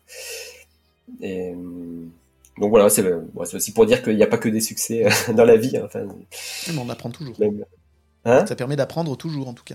oui, bien sûr, bah oui. Et euh, bah là, c'était un peu pareil. Dans l'animation, bah, Wafu a plutôt bien marché. Mhm. Euh, on, va y venir. Mhm. Ouais. Et puis voilà, pour le film, euh, c'était un peu moins, c'est un peu, c'est un peu moins marché. On va aussi en, en parler en long, en large, Ouais, en travers, parce que ça, j'y j'y tiens énormément. Euh, voilà, justement, j'aimerais qu'on parle un peu de ta participation à l'incroyable dessin animé Wakfu. Je ne le répéterai jamais assez, cette série est incroyable, elle plaît aux enfants, mais aussi aux parents, car elle est bourrée de références, et on sent que les créateurs se sont éclatés à nous raconter ces histoires. Le développement scénaristique est selon moi un modèle du genre euh, que tout jeune scénariste euh, devrait étudier. Il y a une montée en puissance parfaite des enjeux qui rend petit à petit la série plus sombre et plus adulte, mais sans jamais négliger l'humour et le fun. Et pour ça, vraiment bravo et mille fois merci pour cette série parce que c'est vraiment un petit bijou et je la conseille tout le temps. Même mes beaux enfants demandent à la revoir de temps en temps. C'est dire euh, parce que vu la masse de quantité de nouveaux animés qui sortent régulièrement, ils reviennent quand même régulièrement me dire tiens on pourrait se refaire un peu Wakfu parce que c'est vachement bien et ils ont tellement raison. Je- voilà, je suis très très fan. Maintenant que j'ai passé à juste titre la brosse à reluire, Xavier, peux-tu nous parler de ton rôle dans la réalisation du dessin animé? Euh, bah là, en fait, euh, bah mon, mon rôle, moi, c'était surtout le caractère design. Des, donc, dans un premier temps, des, des héros. Euh, bon, bah déjà, les, les, les classes existaient déjà dans le jeu Wakfu, c'est-à-dire on a travaillé sur le, le jeu Wakfu, Mhm. bah, et sur forcément Dofus. Et du coup, les héros, ils étaient tirés déjà des classes, euh, des classes de, de personnages de- des, des jeux, en fait. Mhm. Et euh, donc voilà, euh, après Todd, il m'a, il m'a grosso modo euh, donné les grandes lignes de chaque personnage, donc Mhm. leur caractère. Donc là, par contre, tu les as créés de A à Z. euh, le design, ouais, ah ouais, en, en m'inspirant bien sûr de déjà des, des Oui, de ce caractéristiques avant de classe. dans le dessin, dans le jeu vidéo. ouais, de, de A à Z, ouais. Enfin, les, tous les héros, euh, et puis euh, et quelques personnages secondaires. Euh, pas le méchant, le méchant c'était. euh, Enfin, moi j'avais travaillé sur le méchant, mais le il était pas assez convaincant, on va dire, il était pas assez. euh, assez badass. Il était un peu trop mignon Mhm. dans ma version. Donc là, c'était Kim Etinov, Cho, qui avait pris le, le relais sur, sur Nox. Mhm. Le premier méchant de la première saison. Mhm. Ouais, c'est ça. Et qui lui a donné voilà, son, son, son- Excellent méchant d'ailleurs. au Oui, oui, est- Au niveau du caractère et du personnage, excellent Ouais. méchant. On peut je pense que c'est le préféré des fans. hein. Mhm. Ça reste le préféré des, des fans. Et, euh, et voilà, donc euh, après, voilà, j'ai travaillé. Bah, le, le but aussi, c'était de trouver une technique euh, d'animation, parce que moi, je venais, je venais pas du tout de l'animation Mhm. pour, pour, pour la série. hein. Tout à fait. Enfin, nous, voilà, j'avais travaillé que sur les. Et d'ailleurs, le fait d'avoir travaillé sur Flash, c'est quand même ça t'a aidé pour euh, ça Ah oui, oui, facilité le beaucoup, travail? Ah oui, bien sûr, parce qu'en fait, euh, comme la série était animée aussi sur euh, Flash, Mhm. enfin, toute la série est animée sur Flash. Donc, euh, mais en même temps, la, la technique n'était pas validée, c'est-à-dire on, avait- on avait fait faire un test d'animation traditionnelle, bah, c'était en Inde à l'époque, bon, qui avait été assez catastrophique, donc on... Enfin, à la base, c'était pas nous de faire le, le- la série animée, parce que nous, on travaillait sur les jeux vidéo. Donc, Todd, bah voilà, il avait envie de faire un dessin animé, et il s'est dit, bah, on va sous-traiter, euh, donc il a fait faire quelques tests, et puis c'était pas, pas terrible. Mhm. Donc il s'est dit, à un moment, il est re- il est venu un matin, euh, tiens, Xav, euh, ça te dirait qu'on fasse le dessin animé nous-mêmes? Donc bah, le- au début, j'ai un peu rigolé, hein, parce que je dis, mais toi, je, je, je suis pas trop dessiné, euh, Mhm. on- comment on va faire? Et puis du coup, bah, on- ouais. Enfin voilà, mon dessin était un peu maladroit et tout Mhm. ça. Et donc, il dit, bah, on va faire des tests. Donc, on, on a fait un test sur Goultard le barbare. Mhm. Donc, c'était un court-métrage, euh, qui- un petit court-métrage euh, qui doit se trouver encore sur Internet. Euh, Goultard le barbare. Et donc, c'était un peu euh, un, un test pour valider la technique d'animation pour euh, la série avec euh, Flash. Donc, euh, alors, je vais, je vais essayer d'expliquer ça de manière euh, simple. Euh, plutôt que de, de, de, de faire les intervalles euh, image par image au dessin, bah, avec Flash, c'est un peu un système de, de, de puppet, c'est-à-dire de, de marionnettes, Mhm. un peu comme si ça marchait avec des, des attaches parisiennes, ça qu'on dit? Euh, C'est-à-dire, euh, on, on, on vectorisait avec Flash donc euh, certaines poses, et après on pouvait animer avec, par interpolation. Euh, on pouvait faire les intervalles entre deux poses. C'est un peu difficile à expliquer, mais ça permettait quand même de gagner beaucoup de temps parce qu'on on n'avait pas forcément à dessiner toutes les intervalles euh, euh, euh, à la main. Quoi. Mhm. Donc c'est un peu comme l'animation 3D aujourd'hui, c'est-à-dire on, on a les poses principales et après on, on intervalle euh, avec le programme Flash. Euh, bon après c'est un peu plus compliqué dans, que, enfin, que la 3D dans le sens où il faut quand même redessiner certaines poses. On est obligé de revectoriser Mhm. certaines poses euh, pour avoir un certain dynamisme. Parce que sinon on aurait la, si on avait fait que de la puppet, enfin que de la l'animation marionnette, ça aurait été un peu rigide. Mhm. Mais en gros, la technique, elle est, elle est relativement simple. Mais on savait on pas sent trop au tout début bien. de la série que c'est un peu plus rigide et petit à petit ça se fluidifie et ça vient de plus en plus, euh, voilà, plus de dessin animé. Mais c'est vivant, ouais. vraiment très très bien. Mais justement, parce qu'après, il y a de plus en plus peut-être de dessins, plus de, Mm. plus d'intervalles. Et euh, voilà, plus de. En, en fait, c'était vraiment un mix entre animation flash et malgré tout, derrière, il y a quand même des animateurs euh, classiques qui vont faire les intervalles. Mm-hmm. Donc, qui vont vraiment dessiner des poses dynamiques avec l'anatomie où il faut, avec les, les drapés comme il faut, etc., les expressions. Après, tout ça est vectorisé. Donc, euh, et ensuite, enfin, l'animation, elle est faite avec Flash par interpolation. Donc, c'était vraiment une, une méthode euh, qu'on, bah, je, je sais pas dire si on, on l'a presque créée finalement, parce que j'avais pas trop d'exemples avant. De... Il y avait pas trop de, de, de, de séries euh, animées en Flash. Mhm. Il y avait des trucs un peu en papier découpé, mais des vieux trucs, euh, enfin, quelquefois en noir et blanc. hein. Mhm. Enfin, on n'est pas l'inventeur de l'animation en papier découpé, mais mais, mais, mais ça, en fait, finalement, ça y ressemble. Et euh, nous, on utilisait Flash parce que c'était le logiciel qu'on connaissait bien. Et euh, comme on avait fait des illustrations, tout ça, donc, euh, donc voilà, on, quand il nous a dit ça, bon, on a fait un test d'abord. et, Bah, son idée, qui était vraiment cool, c'était de dire, bah, on va faire un, un court métrage. Mhm. Comme ça, on va se casser les dents dessus. Et euh, après, euh, et après, on verra. Et, et euh, donc voilà. Et c'est à ce moment-là aussi que j'ai quand même beaucoup euh, appris à dessiner parce que bah, comme quand il m'a dit ah ouais on va faire venir des, des gens des gobelins des bon, les gobelins donc c'est peut-être l'école euh, la plus ré- l'école d'animation Tout à 2D la plus réputée au monde euh, bon quand, quand il nous a dit voilà on va faire venir des, des jeunes talents des gobelins et tout ça euh, je me dis oh putain faut pas que je me enfin je me chie un peu dessus quand même. donc là j'ai quand même passé beaucoup de soirées à, à dessiner à essayer de de rattraper un peu mon retard. Et tu aimes ce genre de challenge? Euh, bah, j'ai chopé quelques cheveux gris, je pense. mais... euh, après, voilà, ça, ça, j'ai passé vraiment beaucoup de soirées à, à, dessiner, enfin à la maison. Hein. Euh, après, voilà, ça me plaisait aussi. Hein, donc même, voilà, les... Bah, j'aime bien aussi l'anatomie, donc je... Ça, ça voilà, j'aimais bien en fait, ouais, ça, ça, ça, me plaisait quand même. C'était à la fois stressant et de toute façon, il faut toujours un peu de pression pour avancer aussi. Hein, donc, euh, euh, donc c'était à la fois plaisant et puis stressant parce que euh, parce que voilà, le... enfin toi tu voulais que je sois enfin chef design, mm -hmm. character designer, et, et, après forcément on aurait, enfin j'aurais une petite équipe, mm -hmm. euh, voilà, à, à, gérer. Et voilà, dont, dont, certains dessinaient, enfin dont la plupart dessinaient mieux que moi, quoi. Donc euh, c'était pas pas évident. Euh, donc voilà. Après, mais ça globalement ça s'est bien passé.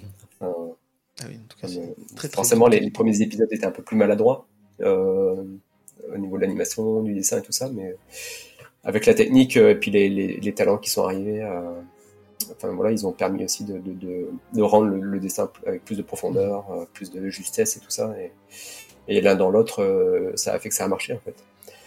Euh, finalement, c'est la, la, comment dire, c'est une espèce d'alchimie entre entre plusieurs talents différents euh, qui, qui, ont fait que qui ont fait le succès. Euh, c'est aussi beaucoup Tot bien sûr avec les enfin le ton le ton de la série, mmh. on le doit quand même beaucoup à Tot avec l'humour l'humour et puis les personnages euh, charismatiques, tout ça. Bah, si un jour il veut bien venir ouais. dans l'émission, ça me fera, je serais ravi de l'interviewer sur ce sujet.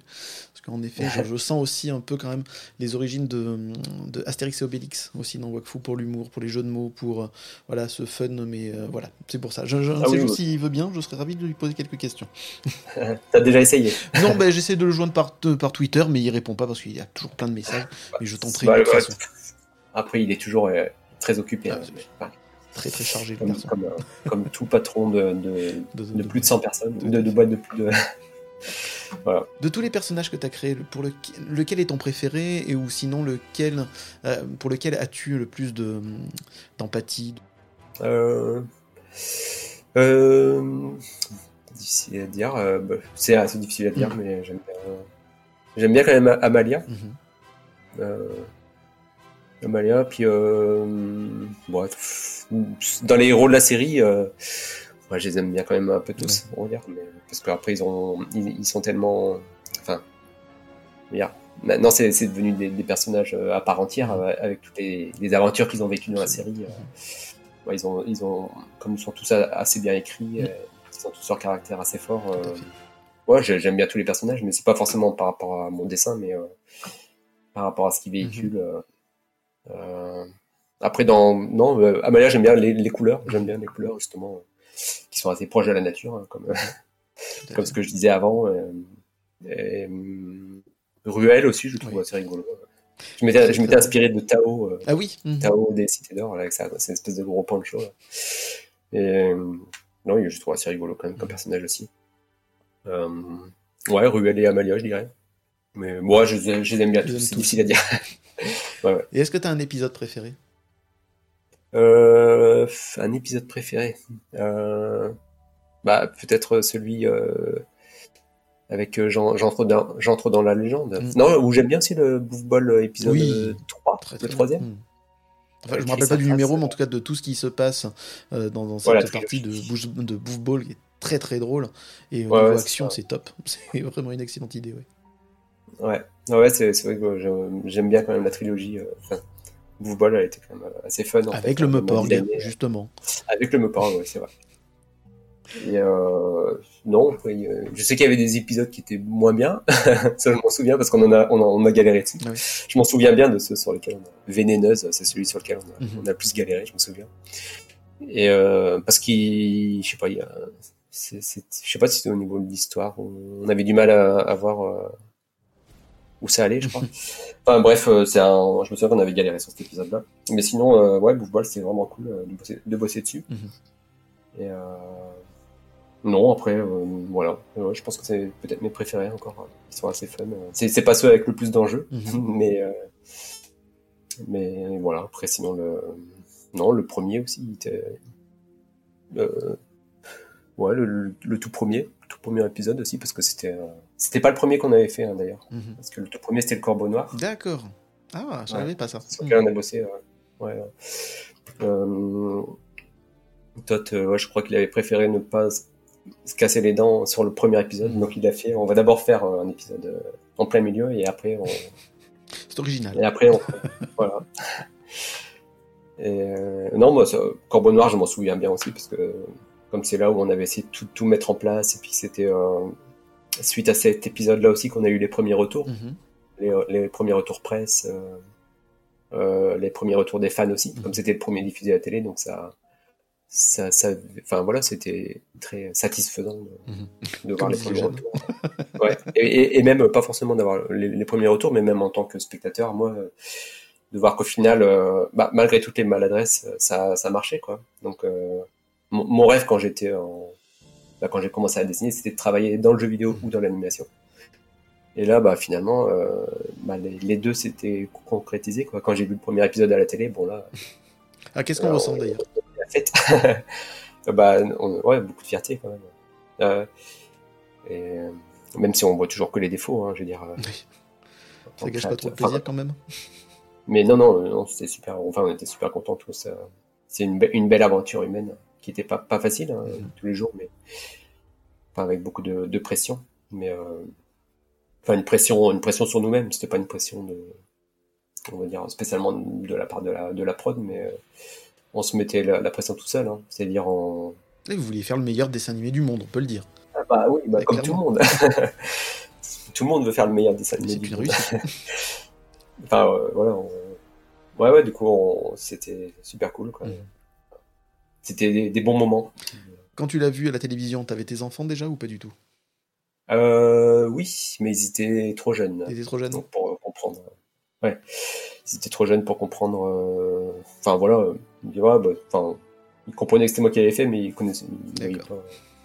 Ça ouais, ça Ils a étaient trop petits encore pour comprendre tout le, tout le travail autour. Et, Ouais, euh, voilà, ouais. et peut-être trop petits aussi pour bien comprendre l'histoire, peut-être? Euh, ouais, peut-être. Alors, euh, Charlotte, quel âge elle avait? Euh, Elle avait. Elle devait avoir euh, 4 ou 5 ans. Oui, oui, c'est encore petit. On voit les dessins Ouais. animés, on est content, mais voilà, on va pas. Je m'en souviens parce qu'ils sont représentés dans un, dans un épisode. Ah. Xav le boulanger. Cool Il y a mes enfants et ma femme dedans. Ah, mais génial Je savais pas ça. Ouais. Ok. Et si. Donc, euh, comme je les avais représentés, bah voilà, euh, Charlotte euh, et puis mon petit, mon plus petit, enfin mon deuxième euh, qui avait deux ans du coup, parce qu'il était représenté comme un bébé. Donc c'est un petit point de repère. Je savais, je sais à peu près quel âge ils avaient à ce moment-là. Super Easter egg, en tout cas. Bravo. Hein? Ouais, ouais, ouais, c'est voilà, c'était assez marrant de, de représenter ma, ma famille. Ah, mais c'est chouette. un, un bon challenge aussi, mais c'était cool.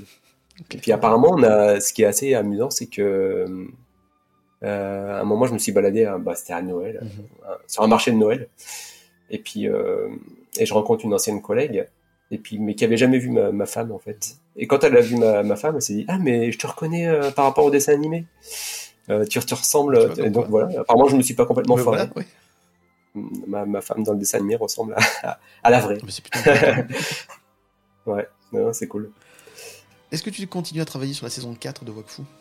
Euh, non. Non. Non, non, pas du tout. Non, non, non euh, il y a, là, c'est, euh, non, il y a une équipe en place. euh, Donc, euh, il y a encore quelques, en, quelques caractères designers, euh, on va dire, historiques. Mhm. Enfin, surtout Sonia, je pense.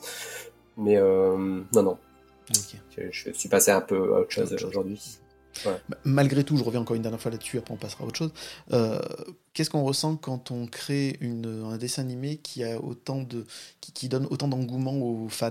C'est-à-dire que là, par exemple, même sur la saison 4, pour, la, pour prouver ça, euh, euh, Ankama a créé un quick, un quick starter en 2020 pour financer une Mhm. partie du développement de, de, de- la saison 4, du coup, et a reçu plus de 1 500 000 euros. Euh, c'est quand même colossal pour que des fans mettent autant d'argent sur un dessin animé qui les a touchés. Et ça, c'est quand même en grande partie grâce à ton travail depuis le départ sur Wakfu. Qu'est-ce qu'on ressent quand on voit que sa série a tellement plu Euh, bah, ça fait toujours euh, plaisir, hein, c'est bien sûr. Euh, après, euh, comment dire Après, c'est un, travail aussi quand même collectif, hein, donc moi je suis qu'un comment dire il y a eu beaucoup de personnes qui ont travaillé dessus, tout ça, donc c'est un. Oui, mais si tu avais foiré les personnages principaux, il n'y aurait peut-être pas eu autant de plaisir à regarder cette série, tu vois ce que je veux dire? Donc, ah même si c'est un travail d'équipe, c'est évident, tu n'es pas tout seul, mmh. mais quand même, tu es un des réalisateurs principaux de, ce, euh, de, cette réussite. Donc voilà, quand tu vois que même tu n'y es plus sur le projet, saison 4, Quick Starter, 1 500 000 euros quand même de fans euh, qui sont à fond, voilà, ça, ça, ça, bah, forcément, ça fait toujours plaisir. Hein. C'est, c'est cool. Après, je suis tellement dans dans mes nouveaux projets, tout ça. Euh, voilà, que. Mais en fait, quand, dès que j'ai un retour sur les réseaux sociaux, tout ça, c'est, toujours je suis super content en fait. Quelquefois, les gens qui connaissent mon travail euh, d'illustration, ils font pas toujours le rapprochement avec mon travail sur web. Ah bon? Et donc euh, non non pas toujours. Et c'est assez marrant quelquefois j'ai des, des, commentaires euh, ah ça, c'est pas mal mais ça ressemble quand même pas mal à, à du Ankama et ça. donc à chaque fois je dois raconter ah oui. oui en fait j'y ai travaillé 15 ans donc je crois que c'est normal. J'ai un peu apporté ma patte en Ankama aussi c'est peut-être normal. Ouais. Souvent je dis pas comme ça hein, parce que hmm. ça fait un peu prétentieux, mais, mais enfin, j'ai travaillé, euh, ouais, que j'ai travaillé notamment sur les caractères design de la série Wakfu. Donc ça, voilà. Tu, tu, es un auteur très humble, malgré la qualité exceptionnelle de ton travail. C'est parce que je connais mes faiblesses, donc je sais que. c'est ça. Ce qui est difficile avec des auteurs, c'est quand. Voilà. Il n'y a, pas ce syndrome de l'imposteur quand même Un petit peu. Hein, ah, quand, même. Ouais, ça, ça, ça, me nuise un peu, mais. Mm. Après, je dirais, je dirais pas, euh, enfin peut-être moins maintenant, mais c'est parce que j'ai conscience que je suis pas le, forcément bah, le meilleur en dessin. Enfin, voilà. enfin ça depuis toujours. Hein. mais, mais au final, je m'en fous un peu, c'est-à-dire euh, comme euh, j'aime bien aussi faire autre chose, mm. bah, voilà, de la 3D, du, en ce moment, je fais un peu d'Unreal. Enfin, au final, je, j'essaye plus de m'amuser, quoi, finalement, aujourd'hui, sans, sans, sans, trop me poser de questions. Donc, après, j'ai toujours, euh, je suis toujours euh, complexé par rapport euh, quand je vois d'autres illustrateurs hyper talentueux et tout ça. En fait, je me, je, me sens pas vraiment uniquement comme un dessinateur. Mmh. C'est-à-dire, enfin, le dessin, c'est même, je dirais, pas forcément ce qui me plaît le plus. Mmh. Mais, enfin, si, c'est ce que je fais le plus en ce moment. Mais si j'avais vraiment le choix, je serais un gros geek à faire des tests en 3D, des tests de texture, de, de, de, enfin, des protos de jeux, des trucs à la con comme ça. Enfin, je m'amuserais quoi. C'est fou quand même. Hein, Donc euh, en fait, euh, c'est fou parce que vu la qualité de ton travail, je répète, je l'ai pas arrêté, pas arrêté de dire depuis plus d'une heure déjà, mais voilà, tes dessins sont sublimes, tes colos sont sublimes, et malgré tout, tu as quand même ce côté-là. Oui, mais c'est pas si ouf que ça. Si si, je peux te le dire franchement, c'est un travail exceptionnel que tu fais, que tu, que tu fais. Ah, et d'ailleurs, on en parlera tout à l'heure sur le recueil. Tu as aussi eu un franc succès aussi sur euh, le, Quick Starter où je me rappelle. Enfin, on en reparlera. Bref, qu'est-ce que je veux dire? Donc tu as ensuite après Wakfu est-ce que tu as travaillé sur le film de d'Ankama, toujours Dofus, l'exceptionnel film Dofus?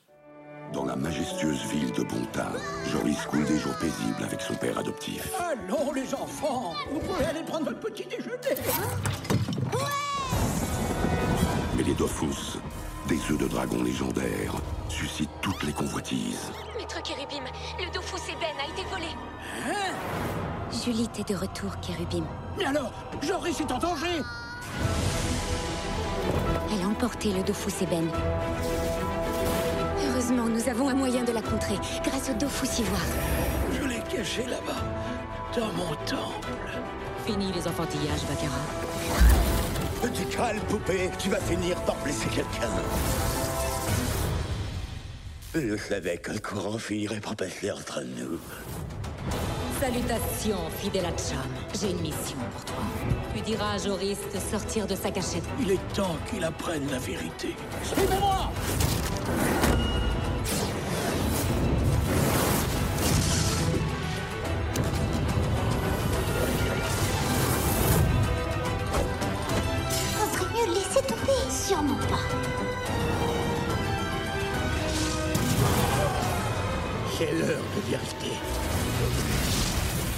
phénomène Dofus, enfin au cinéma.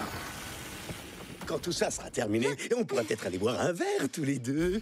Quelle tigresse oui, bien sûr. Alors, quel était ton rôle travail en tant que designer. Tu, voulais faire de l'animation, tu as fait un dessin animé, et là, tu es passé dans le cran. Techniquement au-dessus du long métrage d'animation. Donc Ouais. déjà, un, comment on se sent quand on, se, on travaille sur un projet qui est aussi lourd Parce qu'un film d'animation français, déjà, c'est pas facile à avoir le financement et de le sortir. Donc ce que vous avez fait, déjà, c'est un gros boulot. Et avec cette qualité graphique, je suppose que c'est encore plus difficile. Donc voilà, comment on se sent? On te dit, t'as ta Todd qui vient de voir, on va faire un film d'animation. Comment tu es? Comment tu te sens? Euh, bah, au début, j'étais pas chaud. hein. T'as dit non? Ah ouais, bah, c'est vrai en plus. Euh, bah, à un moment, euh, comment dire, un, à un moment, ouais, je voulais plus faire d'animation Mhm. parce que j'avais plus d'affinité avec le jeu vidéo. Mhm. C'est encore le cas aujourd'hui. Hein, mais- Comme tu nous le disais. oui. Donc, euh, ouais, il a. Enfin, voilà, à un moment, il a- il m'a dit. ça- Enfin, voilà, il m'a il m'a vendu le, le, le cinéma quand même. C'est vrai que c'est Ah oui. c'est un format un peu plus prestigieux, on va dire. Enfin, en tout cas, ça l'était. Peut-être aujourd'hui, ça commence à se perdre un peu, Mhm. peut-être. Mais euh, avec la- l'avènement des séries. euh, Tout à fait. mais à l'époque, ouais, enfin, c'était il y a 5-6 ans, mais. Et, euh, ouais, donc voilà, et, je me suis dit, bon, allez, on, on va, on va quand même essayer. Et puis, et- mais je me suis mis beaucoup de pression, encore une fois. Euh, et c'était pas, pas, pas très facile. hein. Enfin, C'était quoi ton rôle du coup dans le, dans le dessin animé? Euh, caractère designer des, des héros, ouais. D'accord. Et euh, bah, aussi euh, directeur artistique. Enfin, Mhm. ça c'est venu un peu sur le pendant la production.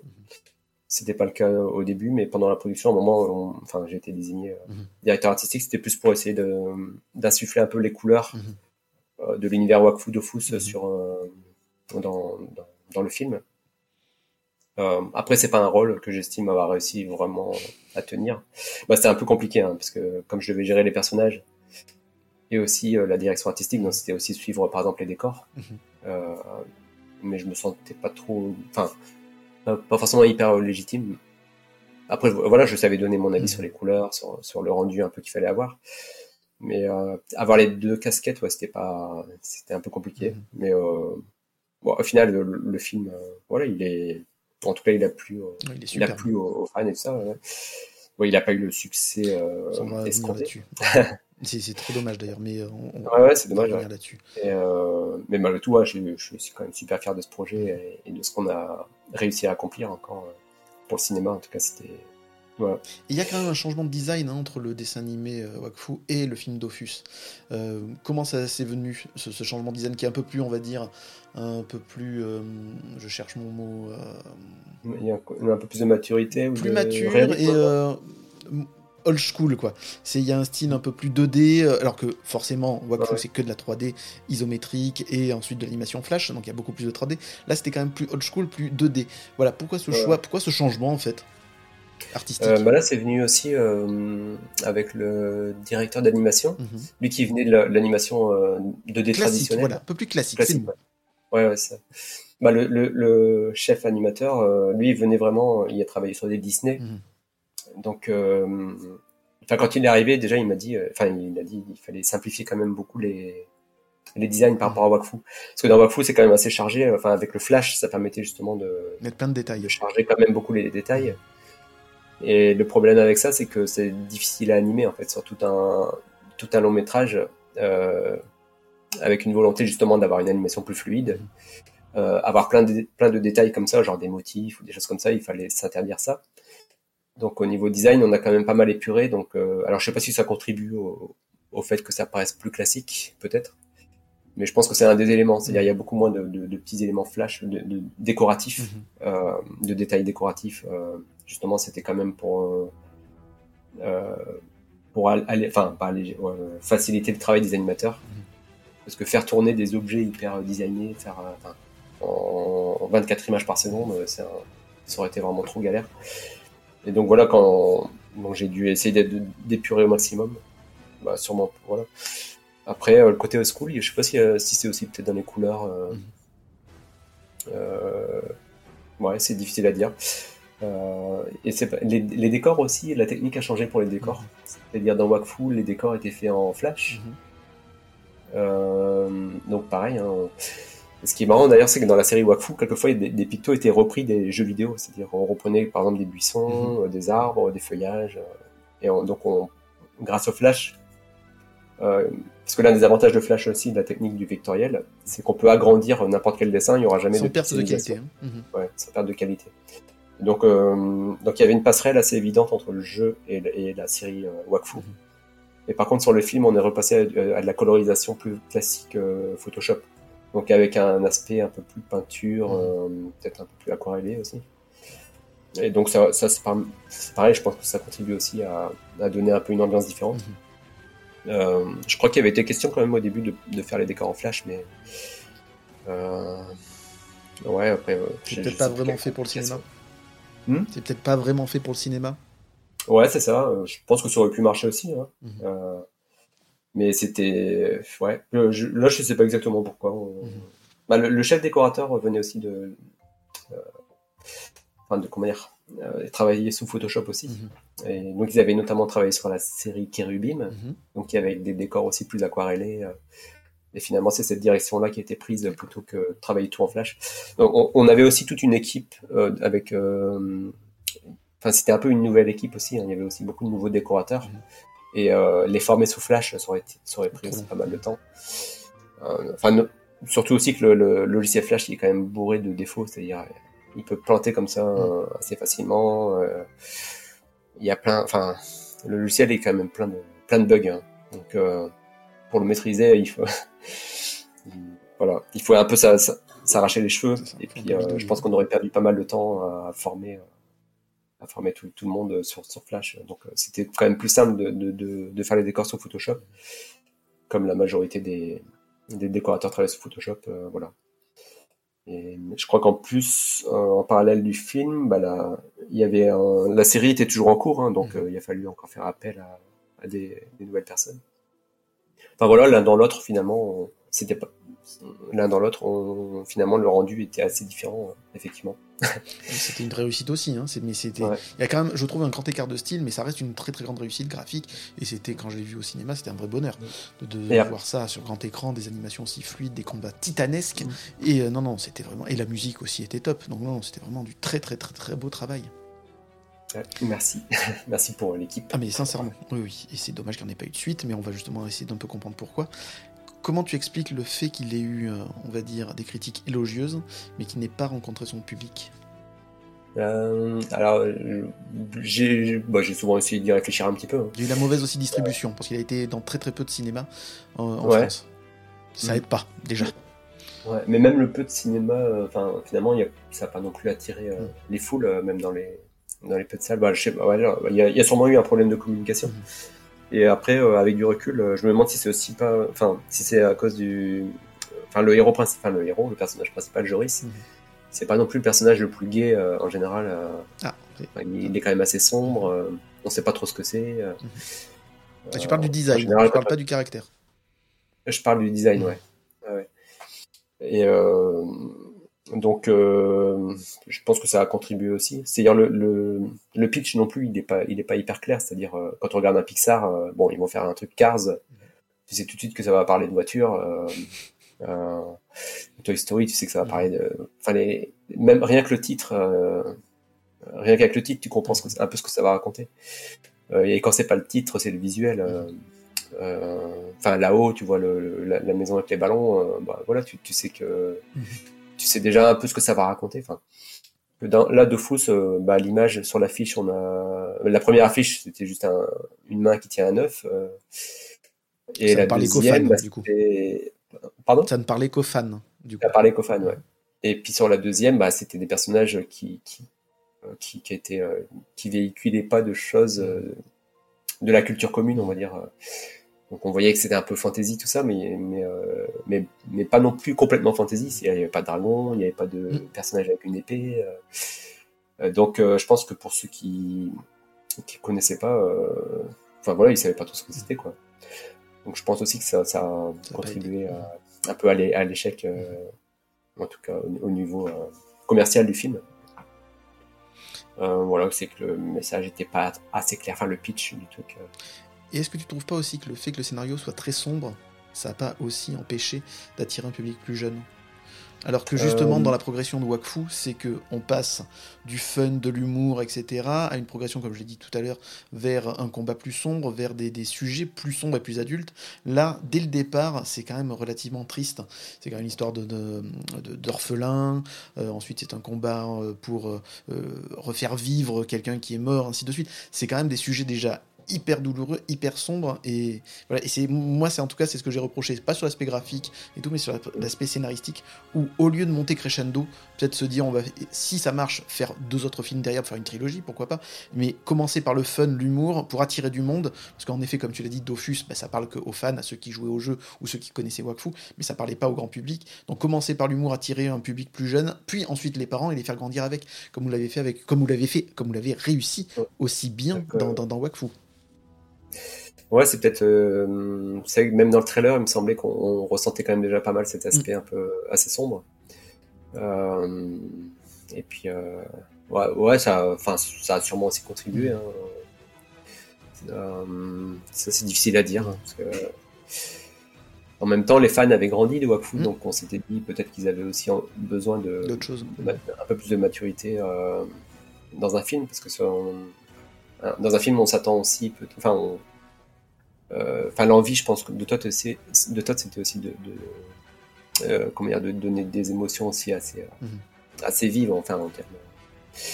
Ça me fait penser Euh, un peu au- à Alexandre Astier. C'est-à-dire que il a fait des épisodes hyper drôles pendant quatre saisons de Camelot.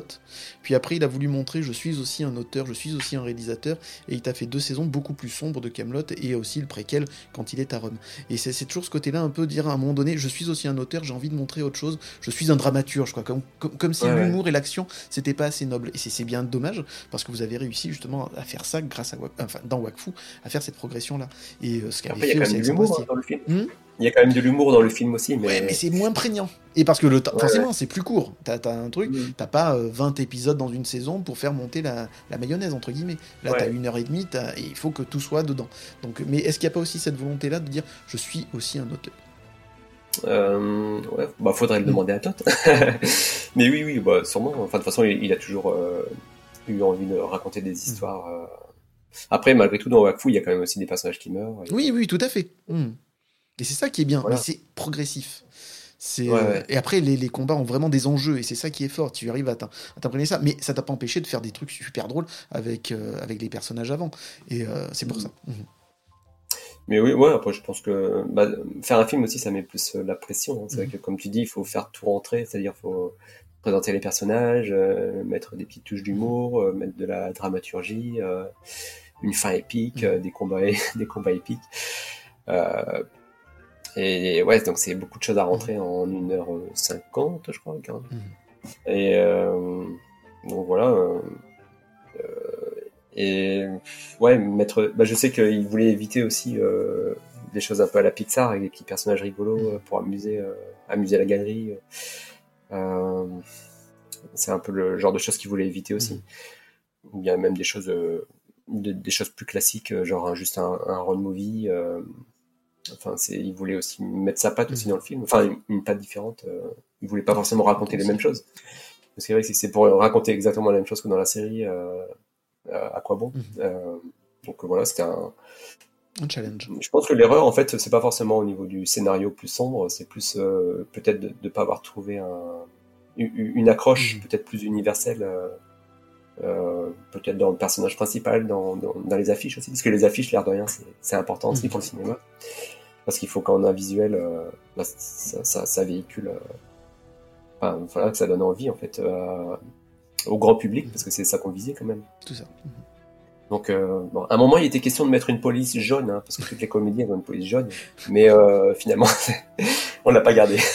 parce qu'ils avaient insisté, hein, à la boîte de prod, ils disaient, ah, il faut mettre une police jaune, parce que pour les comédies... euh, Et voilà, c'est peut-être à cause de ça. En fait, tout simplement, c'est peut-être la... Parce que la police n'était pas jaune, euh, le film n'a pas C'est ça. ça doit être ça.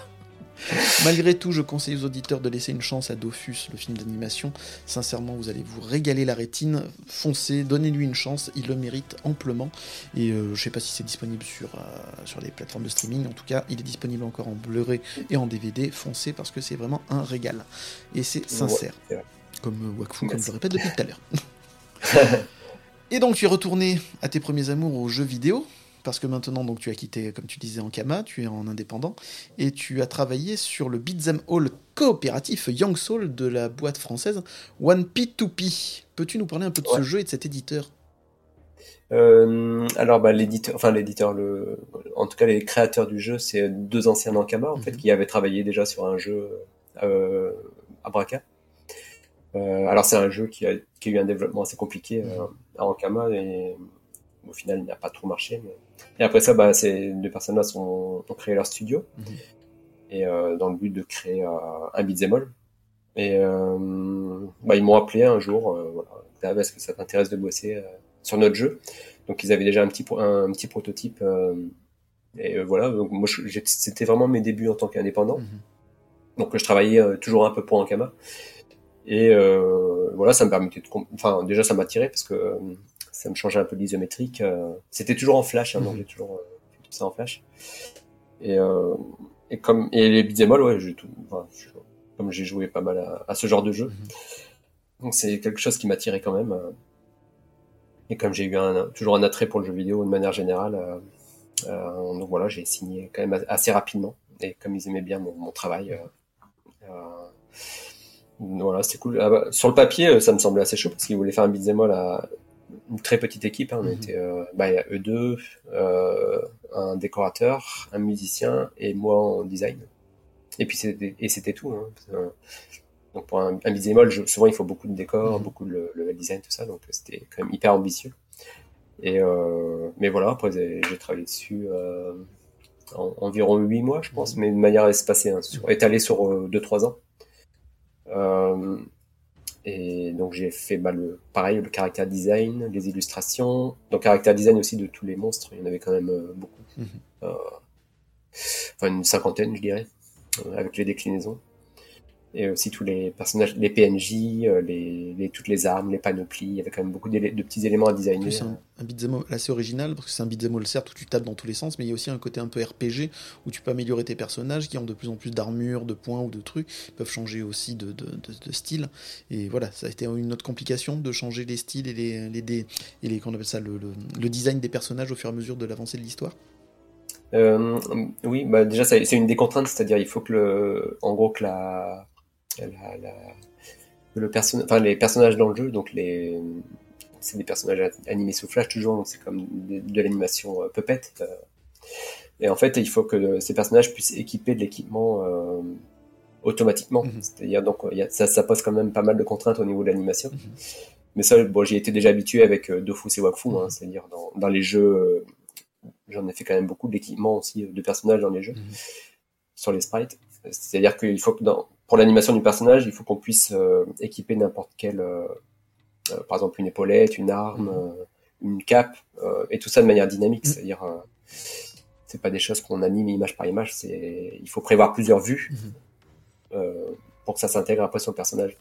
Donc c'est tout des contraintes que je connaissais déjà de, de Ankama. Et donc voilà, ça n'a pas été trop compliqué. Enfin, c'est toujours un peu compliqué, hein, c'est toujours un peu frustrant de ne pas pouvoir faire ce qu'on veut. Par exemple, au niveau du, de la tête du- des personnages, euh, il faut éviter de faire trop de vues parce que à, à la moindre vue de supplémentaire, ça veut dire qu'il faut faire par exemple un casque dans autant de vues. euh, Voilà, N- n'importe quel design de casque, je dois, le, je dois le prévoir pour toutes les vues de la tête. Donc euh, au final, je crois qu'on avait fait trois vues différentes. Et, il y avait genre euh, bah, trois quarts face, face, je crois. Je, je sais plus exactement, mais enfin, on- il faut limiter au maximum le nombre de vues. Bah, pareil pour les mains, pour pour les pieds, sachant que euh, pour chaque déclinaison, enfin chaque équipement, après on doit dessiner dans toutes les vues. C'est pas de la 3D, on doit, on tout dessiner à chaque fois. Et donc ça, c'est une des grosses contraintes, mais voilà que je connaissais déjà. Donc euh, voilà, c'est aussi pour ça qu'ils m'ont appelé. hein. C'est-à-dire que comme euh, je pouvais gérer de A à Z à la fois le caractère design et aussi euh, l'intégration technique de tous les équipements, voilà, ça facilitait. Ils n'avaient pas besoin de former quelqu'un à ça. Et là, comme pour Wakfu, est-ce que tu avais un cahier des charges pour les personnages ou est-ce que tu as pu apporter aussi ta patte?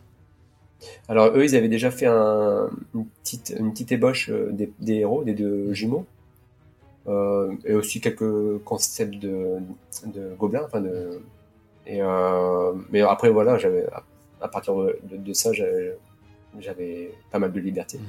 Enfin, après, c'est des échanges, hein, on, on ajuste les dessins. enfin, en fonction des retours et tout ça. Euh, mais bon, globalement, j'étais quand même très libre. Après, On j'avais quand même un bien ton style, là, hein, il fallait, ouais, il fallait quand même des, des, des, des versions, par exemple, pour chaque créature, chaque monstre. Mhm.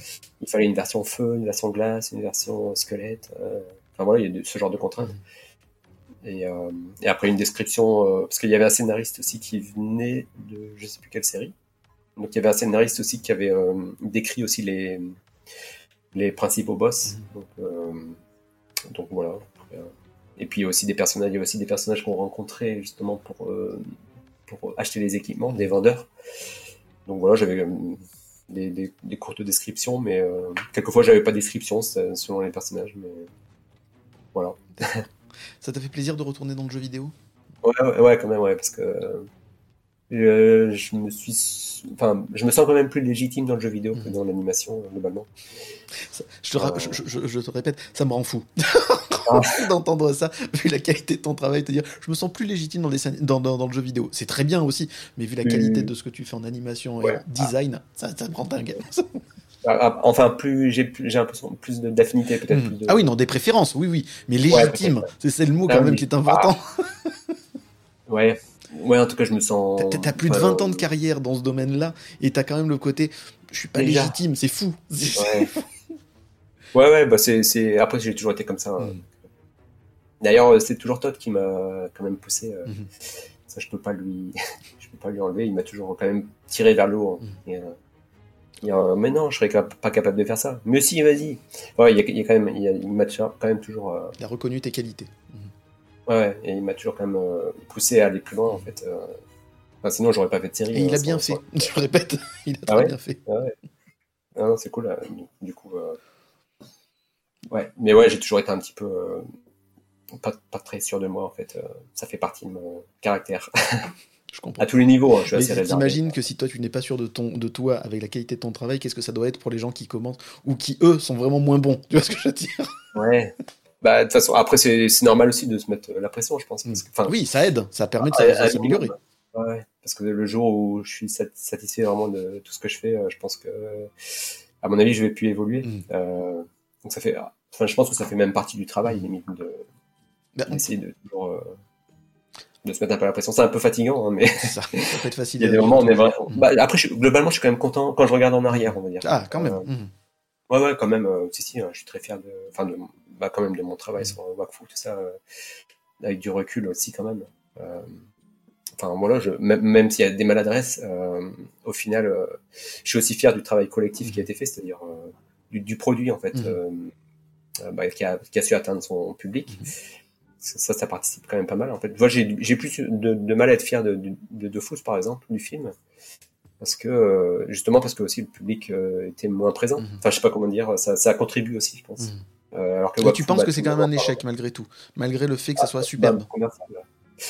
Euh, bah, je me sens quand même, euh, ouais, en partie responsable, Mhm. hein, quand même, de l'échec aussi, parce que peut-être que les designs n'étaient pas assez bien, tout simplement.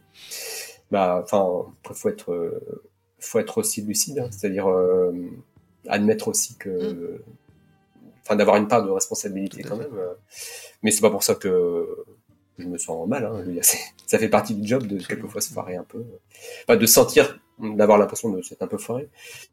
Euh, enfin, de toute façon, c'est au final quand je compte sur, quand, quand je regarde derrière moi, j'ai plus d'échecs que de succès. Hein. Mais, euh, ça fait partie du job, Pardon Il y en a plein d'auteurs, de- de- d'artistes qui n'ont pas eu les succès que tu as eu aussi. Oui, oui, bien sûr, ouais. Donc, euh, bah déjà le, le jeu de fou, c'est la série Wakfu. Bon, euh, enfin déjà c'est quand même super. Ça fait un très beau CV, on je, peut le suis, dire. je suis heureux comme d'avoir contribué à ces, à succès-là. Et euh, non, non, ça, je voilà, c'est- je reviendrai jamais là-dessus. C'était une super expérience. Et aussi, c'était une super expérience humaine. euh, et je sais que je, je vivrai plus de- d'expériences comme ça euh, de ma vie parce que c'était tout un ensemble, c'est-à-dire on débutait tous en, même temps, on, est- on était tous un peu des bras cassés quand même dans le, dans notre genre. Et, euh, et puis malgré tout ça a marché. Enfin, il y avait quand même un peu un côté un peu bricolage et euh, voilà. C'était aussi un- des centaines de, de rencontres euh, extraordinaires tout ça et, et je sais que je revivrai plus ce genre de choses, mais mais voilà. Tu vivras d'autres aventures par contre. Ouais, voilà. Là, de ce style-là, ouais, et c'est déjà beau d'avoir vécu et félicitations. Ouais, voilà, voilà. Ouais, je suis quand même super content de, voilà, de, de tout ce qu'on a fait en tout cas. Et- Avec cette conversation, je me dis, qu'est-ce que dirait le Xavier d'aujourd'hui au Xavier d'il y a plus de 20 ans, celui qui a commencé à travailler sur euh, Ankama, sur Dofus? Qu'est-ce qu'il aura envie de lui dire? Euh, c'est vrai que je- qu'est-ce que je bah sois un peu plus sûr de toi peut-être Euh, et ouais et un peu plus confiance en toi en fait Euh, après peut-être que si je lui avais dit ça il, il aurait rien demandé hein. Il serait pas amélioré. parce que bon là de rien je suis quand même aussi un glandeur hein, Non, tu es quelqu'un d'efficace. C'est pas pareil. Ouais ouais il y a peut-être un peu de ça ouais ouais, ouais c'est sûrement Oui, je suis. Je sais. bon si on me met pas un peu la pression si j'ai, j'ai- voilà euh, bah, je fais rien hein, je, je, je, je joue aux jeux vidéo et puis bon, voilà Euh, et puis je dors un petit peu je fais, très des- bien. je fais des grasses matinées T'as bien raison, tu le mérites. Euh, quel regard tu portes justement sur l'évolution de ton art? Euh, Pas qu'une- C'est pas une question facile. hein. Hein? C'est pas une Non, question non, non. facile. hein. Bah, ah, moi, après, en- hum, j'ai pas l'impression de. Enfin, même si je progresse peut-être sur certains points, euh, c'est pas pour ça que c'est mieux euh, ce que je fais aujourd'hui que, qu'à l'époque. Dans Kama, en fait, il y avait une fraîcheur, en fait, que, que je trouve avoir un peu perdu. Mhm. Et euh, en fait, quand on gagne un peu en, en savoir, en technicité, tout ça, peut-être qu'on perd un peu aussi en spontanéité. Mhm. Et euh, bah, aujourd'hui, c'est un peu ce que ce que je regrette, on va dire. Et euh, c'est ce que j'aimerais trouver. Et après, euh, c'est peut-être aussi parce que j'ai pas, j'ai plus forcément la même passion qu'à l'époque, euh, même pour le pour le dessin et l'illustration. Euh, à l'époque, enfin, c'était vraiment un challenge. Et puis, euh, j'aimais bien apprendre. Enfin, euh, aujourd'hui, je continue à apprendre, mais euh, bah, déjà, c'est un peu plus difficile. Hein, c'est un peu plus difficile. Et puis, euh, et je sens que j'ai un peu perdu peut-être en spontanéité. Alors peut-être parce que justement parce que le j'aime bien aussi toucher un, peu- un peu à tout. Et euh, le dessin, enfin, il n'y a pas que le dessin pour moi, le- voilà, dans, dans ma vie. Euh, sans compter aussi bah, le côté familial, tout ça. C'est-à-dire, au sûr. bout d'un moment, on se pose des questions. euh, pourquoi passer autant de temps euh, sur une tablette graphique, Tout à fait. le dos plié Et du coup, le, bah voilà. Après, je, je vis mon, je fais mon petit bonhomme de chemin, mais je, je continue, je continue à me mettre la pression, mais mais j'ai pas l'impression forcément de progresser. Enfin, enfin voilà, je, je sais que je euh, j'ai pas de regrets sur ce que j'ai fait en tout cas à l'époque, même si c'était plus plus maladroit. Euh, c'est difficile à répondre à cette question. mais- Euh, mais ouais, après, ah, c'était quoi déjà la question? C'était, voilà, quel regard tu portais sur ton évolution de style? Ah, Et est-ce que tu penses que tu vas encore évoluer aussi? Euh, hmm, Est-ce que tu as des en- tu, tu nous en parlais un peu au début de l'émission, tu avais des envies que tu pouvais pas mettre en place à l'époque, et là aujourd'hui, maintenant que tu es quand même plus libre, tu es indépendant, est-ce que tu pourrais pas tenter un autre style, une amélioration du style en tout cas Voilà, Mhm. quelque chose de peut-être plus personnel du coup, parce que comme tu le dis, maintenant tu as tellement travaillé dans ce domaine, voilà, c'est bon, tu connais, tu sais comment ça fonctionne, ainsi de suite, tu l'améliores un petit peu, et tu te dis justement que tu as moins de spontanéité, mais est-ce que tu n'aurais pas d'autres idées novatrices quelque part, une envie artistique à mettre en place que tu n'as toujours pas mise? Euh, bah après là en ce moment je suis sur mon Patreon donc je fais pas mal des, pin-up euh, manga et tout ça donc euh, ça c'était aussi une, ça partie d'une enfin ça fait un moment que j'avais envie de, faire euh, de faire ça aussi. Donc euh, voilà je m'amuse quand même pas mal avec ça depuis une paire d'années. Bah après c'est toujours du dessin hein, donc euh, bon j'essaie de progresser sur certaines, choses et tout ça mais euh, après ouais bah retourner peut-être euh, vers la 3D ou même la le volume, même la figurine, c'est aussi un, un domaine qui commence à m'intéresser pas mal aussi. Donc je, je songe même à m'acheter une imprimante 3D pour tester des choses, euh, justement pour changer un peu de, de médium aussi. Et puis voir un peu mes personnages euh, plus en volume. Parce que je sais qu'il y avait eu des, des, des quelques tentatives de, de figurines euh, du temps d'Ankama en fait. Bon, il, y a, y y eu des figurines hein, quand même qui sont sorties, mais souvent dans un style un peu différent, comme euh, celle de Crossmasters ou des trucs comme ça. Et euh, ouais, c'est un domaine qui m'attire aussi en fait, le, le volume, bah, la, la 3D ou la, en fait, finalement m'exprimer par d'autres médiums Mhm. plutôt que le dessin. Parce que le dessin, aujourd'hui, j'ai un peu du mal à me détacher justement de mes, bah, de mes, de mes vieilles habitudes. euh, euh, Enfin, j'aurais du mal, par exemple, à aller vers du réalisme. ou- Mhm. Enfin, c'est aussi parce que j'ai, enfin, le, comment dire, au niveau, enfin, ouais, j'aurais du mal à, à, à, à- aller vers d'autres styles parce que je sais que ça demande vraiment un gros effort euh, de, de se faire violence et de et de sortir de sa zone de confort. Et ça c'est pas facile de sortir de sa zone de confort. Et je sais pas si j'en ai encore le courage aujourd'hui. Euh, j'ai- j'aime bien les nouveaux outils quand même les nouveaux outils euh, 3D tout ça mais au niveau dessin euh, je pense que ça va être assez compliqué. Enfin voilà il faudrait que j'ai- peut-être euh, une année une année sabbatique dans, le- dans laquelle je peux expérimenter mais sur Patreon par exemple je, là, je- je dois fournir euh, une ou deux Voilà, comment ça se passe? Est-ce que tu peux un peu nous expliquer ce que c'est Patreon aussi pour Alors, ceux qui ne savent pas? Et ce qu'on peut Alors, trouver donc- sur le tien? Alors en fait, euh, donc Patreon, c'est une plateforme euh, donc euh, américaine. Et euh, en fait, n'importe qui peut s'abonner à, à mon contenu. Mhm. Donc, il paye une fois par mois pour une fois par mois pour un, un cer- un certain contenu. Mhm. Donc moi, je fais des, des, des pin-up euh, bah, dans, dans mon style. Mhm. Et euh, donc en général, euh, bah, il y, a, y a plusieurs euh, paliers. Hein. Soit on prend un pack à 2 euros, c'est on a juste l'illustration. Mhm. Euh, après, il y a un pack un peu plus cher. Et puis le dernier, bah, tu as aussi les, le process de création, tu as accès aussi aux fichiers de, de travail. Euh, donc tu as des vidéos, tu as, les t'as les fichiers. donc C'est euh, aussi des cours en ligne, du coup. C'est- Ouais, c'est, j'ai fait un peu de cours au début, donc j'ai fait quelques petits cours euh, justement de, de volume, et de, de, de lumière et tout ça, mais euh, euh, mais là maintenant c'est plus, euh, je filme juste mon process, c'est-à-dire euh, et puis je leur mets ça à disposition et je leur montre un peu comment sont faits mes fichiers, mais il n'y a, y a pas de voice-over, il n'y a pas de, il y a pas de commentaires. D'accord. Euh, je l'ai fait un peu au début, mais ça prenait vraiment trop de temps euh, faire du. enfin, voilà, c'est, c'était hyper chronophage et euh, donc j'ai arrêté un peu ce, ce, ce package-là. Euh, et donc après, ce qui est pas mal avec euh, cette plateforme, euh, bah, c'est que je, je suis aussi assez libre de fournir un ou deux packs par mois, Mhm. ou même zéro. J'ai pas le temps. Mhm. Et donc ça permet aussi de combler un peu les, les on va dire, de combler un peu les vides entre des missions clients. Mhm. Euh, bon après aujourd'hui, en ce moment j'ai assez peu de missions clients, mais il y a, y a une époque où, où je pouvais basculer comme ça entre des entre des projets clients et puis Patreon assez facilement. Et bah ça aussi, en fait quand j'ai commencé mon Patreon aussi, euh, j'avais en projet de de faire un bouquin d'illustration.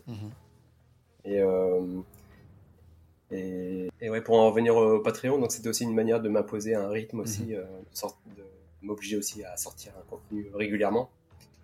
Et, et mais déjà, déjà quand j'ai commencé ça il y a trois ans maintenant, je pense, euh, j'avais déjà en tête de sortir un livre d'illustration en fait. Mhm. Et donc voilà, donc ça m'a permis de produire quand même euh, Mhm. une grande partie du contenu du, du livre que euh, dont j'ai sorti, dont j'ai fait une campagne. Voilà. Kickstarter. Sur Kickstarter, donc ton recueil là pour les années, attends, j'ai noté, euh, pour, pour les 10 ans, en fait, les 10 dernières années? Ouais, c'est ça. ouais, ouais.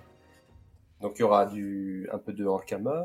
Donc voilà, Euh, superbe réussite. Tu as reçu 194 000 euros avec 3638 contributeurs. Ça, ça fait plaisir aussi de se sentir Ouais. épaulé et soutenu euh, quand on Ah ouais, fait euh, un recueil. Ah ouais, c'est sûr. Ouais, bah ouais, je m'a- je m'attendais pas. Enfin, j'espérais quand même monter à. Enfin, voilà, j'espérais quand même monter à, à peu près à 70 ou 80, Mhm. 81 000. Euh, Enfin, par rapport à ce que je voyais autour dans la même catégorie, Mhm. c'est un peu voilà. Et là, ouais, je suis monté à 280, plus de 290, donc euh, ouais, c'est, Mhm. ouais, je suis super content. Ah ouais. Donc euh, à la fois très content et puis euh, maintenant euh, j'ai pas mal de pression. C'est ça. pour, euh, Pour sortir le plus le possible. Voilà. Et puis euh, bah, c'était aussi beaucoup de, de travail de suivi en fait, euh, parce que bah, j'ai tout, tout géré on va dire tout seul, hein, Mhm. avec mon frère qui m'a aidé sur la partie graphique du site, Mhm. enfin de, de la page euh, Kickstarter. Euh, mais après le reste, euh, faire la faire la com, euh, euh, établir les, les paliers, tout ça, je, je me suis un peu débrouillé tout seul. Enfin j'ai été aidé aussi par euh, Maliki, Maliki et, et sa femme, enfin on va dire l'auteur de Maliki et sa femme C'est ça. comme ils ont déjà pas mal eux aussi euh, fait de campagne, campagne de crowdfunding. euh, Et qui ont fait partie aussi de la pépinière d'Ankama, d'ailleurs. ouais, ouais, ils ont, ils ont- il a travaillé aussi là-bas. Et euh, donc voilà, j'ai eu pas mal de leurs conseils aussi à viser pour, euh, pour faire une campagne réussie. Eh ben, ça, ça a été le cas. Et donc le plus gros, gros conseil qu'ils m'ont dit, c'est pas de texte que des images. Finalement, euh, ouais, les contributeurs, ils s'en foutent un peu de ma vie. Eh ben, j'espère pas, parce que je fais une émission, parce que la vie des auteurs est aussi passionnante. C'est sûr que leurs dessins et leurs œuvres, c'est fabuleux. Mais aussi, connaître les personnes qui sont derrière ces magnifiques dessins ou ces magnifiques Ouais. animations, c'est aussi hyper intéressant. Ouais. Mais bon, après, c'est le conseil que j'avais eu. Bah, j'ai mis un peu de, de texte, hein, Mhm. mais en gros, pour une, c'est avec les, quand on voit un artbook, euh, bon, il faut bombarder de visuels et pas, pas trop, euh, pas trop mettre de texte. Mais, mais Et comme- bah, finalement, ça a marché. c'est ça, mais c'est tant mieux. Mais t'as aussi le côté où t'as pas trop envie de te mettre en avant. Ça se sent un peu aussi. Euh, ouais, ouais, ça là, ça fait quasiment deux heures qu'on parle et tu me fais un cadeau, du coup, de parler autant de toi et de ta vie, ainsi de suite. Mais on sent que c'est pas le truc qui te plaît le plus. Euh, bah non, parce que ma vie euh, personnelle, je sais pas si elle, elle est pas si intéressante. hein. Je, je, je suis pas une rockstar. euh, je saccage pas des, des chambres d'hôtel. euh. Mais ça peut venir. Enfin, si, ma, ma vie, euh, si, si, elle est bien, mais c'est une vie normale. Mm. Donc, non, parler de moi, et puis, euh, bah, comme je te dis, après, je suis quelqu'un de pas très sûr de moi Mm. et euh, d'assez réservé. Donc, euh, même aller vers le public, c'est assez difficile. hein. Mm. Pour moi, je, je l'ai fait, euh, on faisait des dédicaces avec Mm. Ankama et ça a toujours été des épreuves pour moi. Ah oui, carrément. bah, c'était cool aussi. Enfin, une fois que j'y étais, ça allait, Mm. mais euh, d'y aller, c'était toujours. euh, Oui, c'est encore difficile. Ouais, c'est encore assez difficile aujourd'hui. Donc c'est pour ça que je me mets pas trop en, enfin, ouais, je me mets pas trop en avant. C'est pas, c'est pas forcément le- la chose qui me plaît. Et là, je sais que ça va être encore plus difficile parce que quand on vit enfermé dans son bureau, euh, euh, on a tendance peut-être à, comment dire, à avoir encore plus Mm, peur euh, tout à fait. des, des gens. Et donc euh, voilà. Bon. Après, c'est pas quelque chose qui m'attire non plus hein, Mm. d'a- d'aller. euh, Enfin, je suis content de voir les fans. Enfin, c'est toujours un plaisir hein, de d'avoir leur retour Mm. tout ça. C'est genre hyper euh, gratifiant tout ça. Enfin, mais c'est juste que moi, euh, ça, je, je suis toujours soucieux de, de enfin, comme je suis un timide, voilà, de Et c'est d'autant plus euh, gentil de ta part de me permettre de t'interviewer aussi longuement dans, dans des coins stables. Euh, Qu'est-ce qu'on va retrouver donc du coup tu vas me décoincer. Eh hein, ben j'espère ouais. bien. Je- Qu'est-ce qu'on va retrouver dans le recueil? Donc tu nous disais au début un peu d'Ankama, c'est sûr, et ensuite? Alors, bah, il y aura beaucoup, c'est surtout le, tout- mon travail euh, sur Patreon, hein, donc Mhm. c'est des, des pin-up euh, de, dans le manga, donc euh, bah, je pense que tu as dû en voir aussi Oui, pas oui, mal. oui, si on te suit sur Instagram, on en voit régulièrement. Mhm. Voilà, donc euh, un peu de charme, enfin beaucoup de charme, Mhm. j'espère.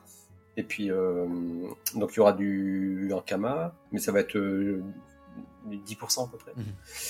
Euh, 10% de Young Souls, euh, et un, un peu de travail pour d'autres clients, mais pas, pas tant ça en fait. Et aussi pas mal de croquis, euh, des, des recherches, euh, bah, sur tout ça en fait. Mhm.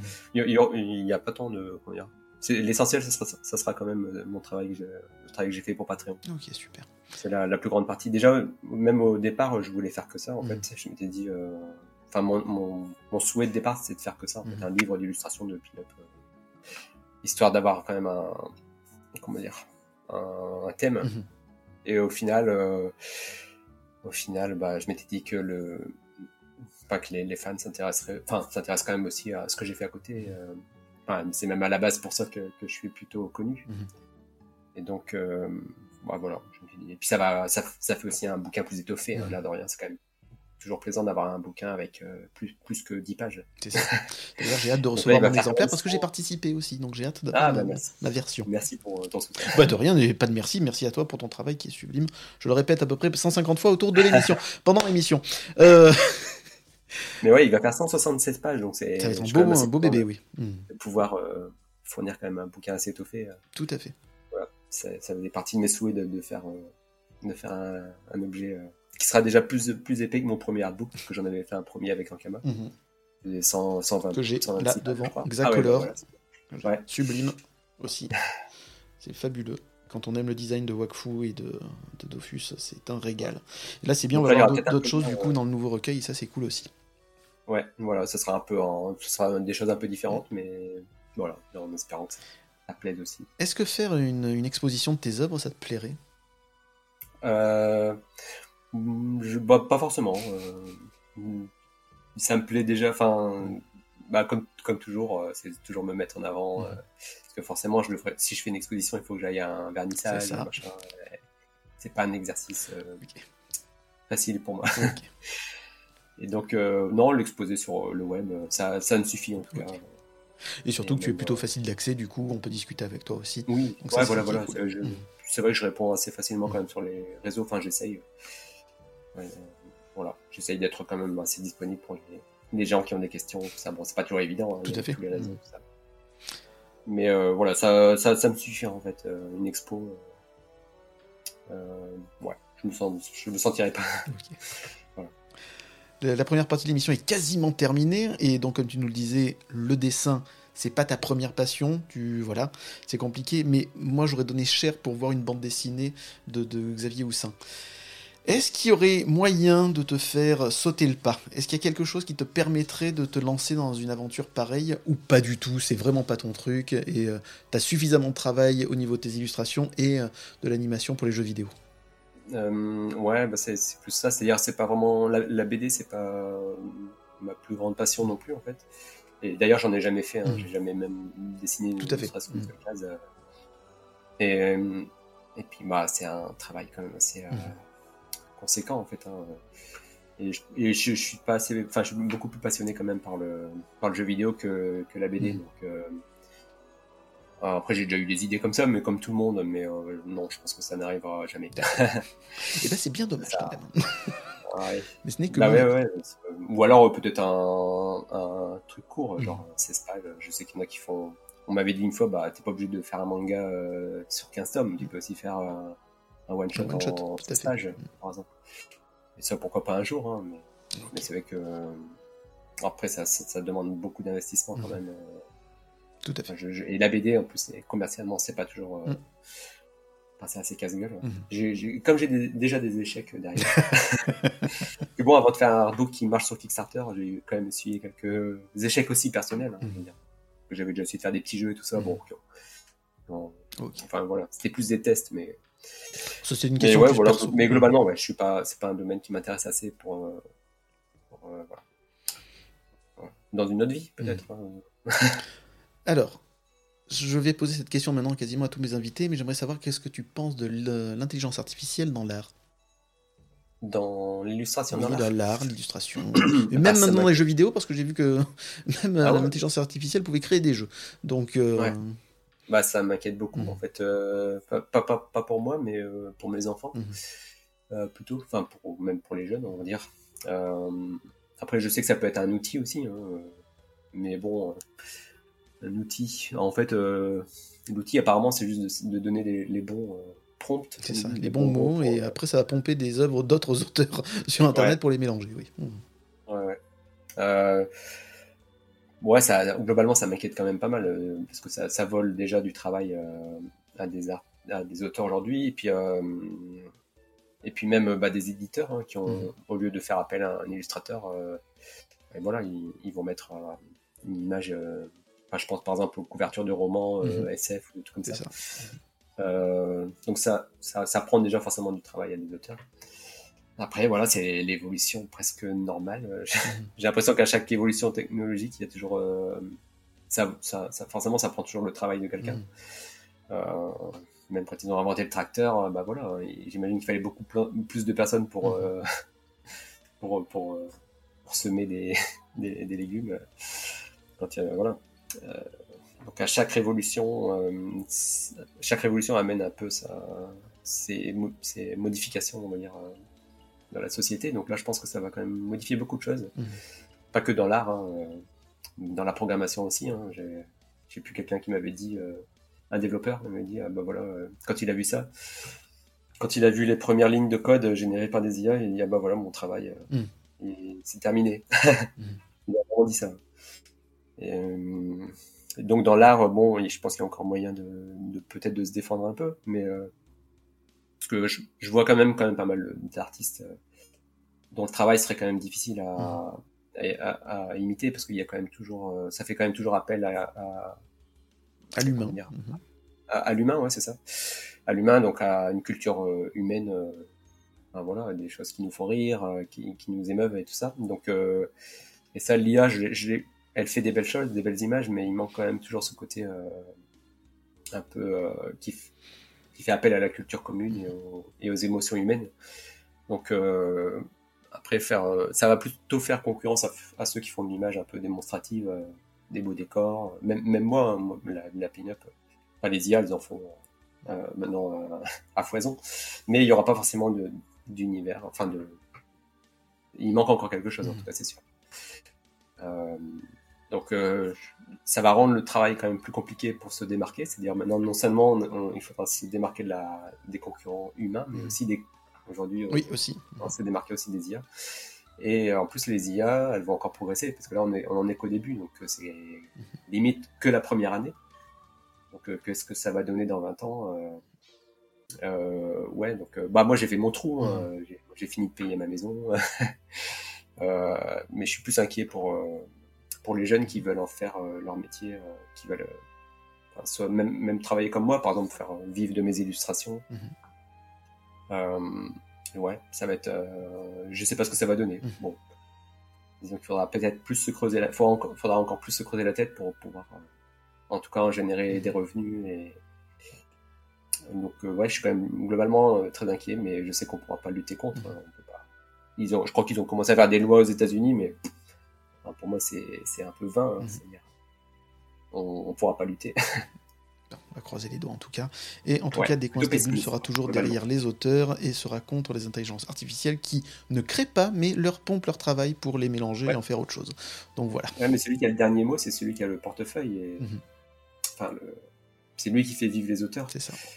Et en fait, les, bah, les consommateurs, ils vont toujours vers ce qu'il y a de plus facile, mhm. moins cher. Euh, et donc, euh, et donc, euh, c'est là que c'est inquiétant, en mhm. fait. Euh, on a beau pester contre Amazon euh, et tout ça, on, bah, tu vois, la livraison de mon, mon mhm. colis, tu vois, c'était Amazon. Mhm. J'ai un peu honte, mais. Parce que c'était plus facile. Oui, mais ils ont quasiment le monopole aussi. À un moment donné, c'est bien. Voilà, c'est difficile de trouver autre chose. Et c'est ça qui est compliqué. Mais bon. mais voilà, ça va être un peu pareil pour les IA, c'est que bah, tout le monde va aller vers ça parce que négocier avec un illustrateur, c'est toujours négocier un salaire. donc c'est toujours un peu un, comment dire, pas un affrontement, mais euh, on, défend toujours euh, Bien sûr. son, ce qui est logique. Mhm. Son, son pain. C'est-à-dire, euh, moi, je vais faire monter les prix et, mon client, il va essayer de faire descendre. Mhm. Avec une IA, bah, tu peux, plus besoin, en fait. Donc, ça sera quand même toujours plus facile. Mhm. voilà. Avec la IA, tu n'as même pas besoin de négocier.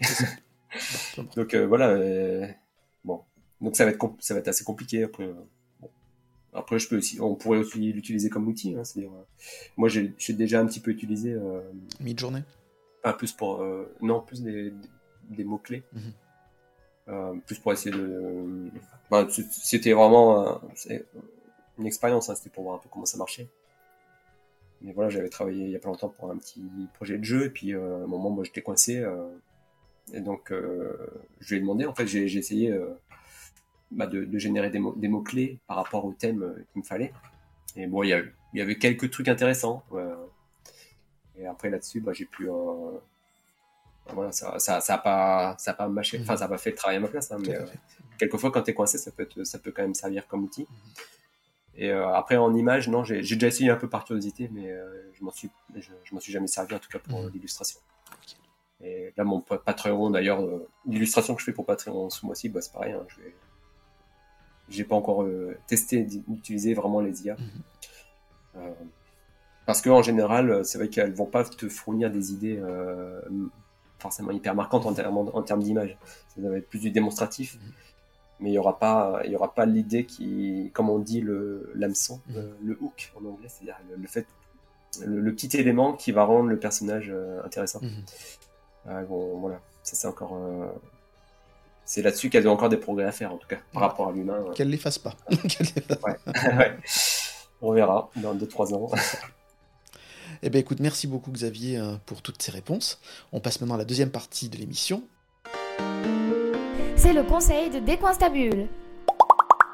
Pour la partie conseil de l'émission, je reçois une grande amatrice de 9e art, une jeune femme qui, grâce à ses conseils et ses stories réguliers, me permet de découvrir de nombreux auteurs fabuleux. Je veux bien sûr parler d'une geek de plus. Alors non, c'est pas un jugement de valeur de ma part, c'est évidemment son pseudo sur Instagram. Patricia, bonjour. Salut. Et merci d'avoir accepté cette interview et le conseil que tu vas nous prodiguer aujourd'hui. Merci à toi. Alors, de quelle œuvre vas-tu nous parler? De quelle œuvre je vais vous parler? De Nana. Ah, C'est celle que j'avais choisie, il me semble. Absolument. oui, oui, c'est ça. Difficilement, comme je t'ai expliqué, moi choisir c'est très très très très compliqué. Mhm. Donc, euh, mais bon, on va partir sur Nana parce que Nana c'est euh, le manga qui m'accompagne euh, Mhm. depuis depuis le lycée, depuis si longtemps. Je suis je suis vieille. et et pourtant c'est un manga qui n'est pas terminé malheureusement. D'accord. À cause de quoi de, de, du Parce mort- que- de la mort de l'auteur Ne- n'a pas continué. euh, Ah, d'accord. Ouais, ouais, ouais. Elle était, c'était, il me semble, en 2012 peut-être. Je sais plus exactement quand. Mhm, Elle était même invitée d'honneur à la Japan Expo. mhm, Et euh, donc euh, super heureuse, t'imagines. mhm. Et en fait, juste avant, enfin vraiment pas longtemps avant le, le salon, euh, on nous annonce que euh, finalement elle viendra pas. Ah. Parce qu'elle est malade. euh, mais euh, en fait, euh, j'ai fouiné sur internet. Mhm. Aujourd'hui, je fouine de temps en temps, mais on Mhm. sait pas ce qu'elle a eu, mais elle a arrêté. D'accord. Certainement. burn-out, peut-être? Out, euh, ouais. Elle était vraiment plus à la fin de son manga. euh. Mhm. Donc Nana, c'est l'histoire de deux filles qui s'appellent Nana, toutes les deux, et qui se rencontrent. Alors le premier tome, euh, il est en deux parties. La première partie, c'est l'histoire de d'une des deux Nana, et l'autre partie de la deuxième. Et je crois bien qu'à la base, euh, elle voulait faire plusieurs histoires de filles qui s'appelleraient Nana. euh. Mhm. Et finalement, ça avait tellement matché que euh, elle les a fait se rencontrer. Elle les a fait se rencontrer à partir du deuxième tome et donc ces deux filles complètement différentes, une complètement fleur bleue qui pense qu'au mec, qui finit à peine ses études difficilement et l'autre qui est musicienne avec une forte personnalité. Mhm. Et donc les deux se rencontrent et vont euh, par le hasard des choses, même si je crois pas au hasard, euh, qui vont euh, cohabiter. Elles vont se faire une coloc. Et de là, en fait, leur monde va se, va se mélanger et euh, multitude de personnages. Et ce qui est intéressant, alors à l'époque, moi, le dessin, tu m'arrêtes, hein, je suis très. euh, non, non, bavard. non, et vas-y, profite. Ici, justement, dans Des coins stables, on laisse le temps euh, de, de, de, de parler des œuvres qu'on aime. Donc, vas-y, profite. Et euh, alors pour la petite histoire, moi je suis euh, de la campagne, on va appeler ça comme ça. je suis en banlieue, mais on va dire la campagne. Et euh, il n'y avait pas de, de librairie où il y avait tous les, les mangas, etc. C'était pas vraiment, Mhm. il y avait vraiment pas grand chose. Et euh, bah, moi c'était les, les grandes surfaces hein, qui avaient quelques rayons et vraiment pas grand chose à l'époque. Plus maintenant, aujourd'hui il y a vraiment des, des gros trucs, mais à l'époque non. Mhm.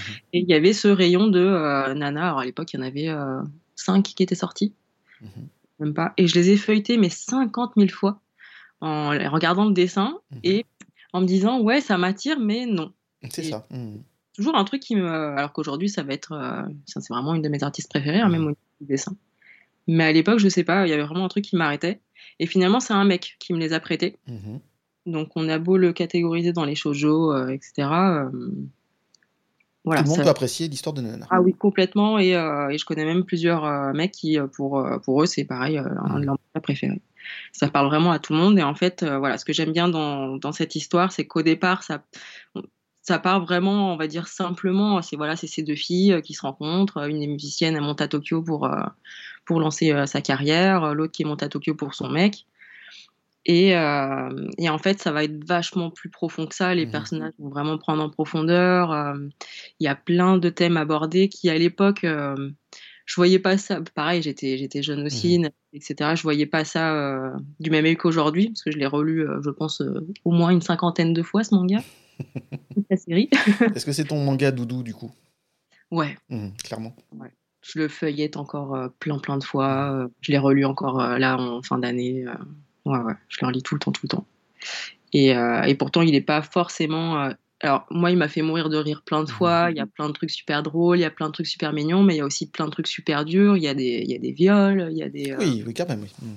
Ouais, il y a de la drogue, il y a des, enfin, euh, il y a, il y a vraiment plein plein de thèmes à aborder Mhm. et, euh, et ça typiquement, euh, il y a des choses que je voyais pas comme euh, bah, le viol typiquement, euh, je le voyais comme ça euh, à l'époque. Je me rappelle que la première fois que j'avais lu ça, euh, j'avais pas compris, j'avais pas compris qu'il y avait eu viol. euh, Tu, l'avais lu à quel âge, si je puis me permettre? Bah, j'étais euh, tout début lycée, D'accord. tout début lycée, donc euh, assez jeune, ouais. Ouais, 14-15 ans. Ouais, voilà. Mhm. Et euh, alors, je veux pas euh, spoiler euh, qui. non, mais euh, par contre, tu peux nous dire deux, trois thèmes qui sont abordés dans Nana?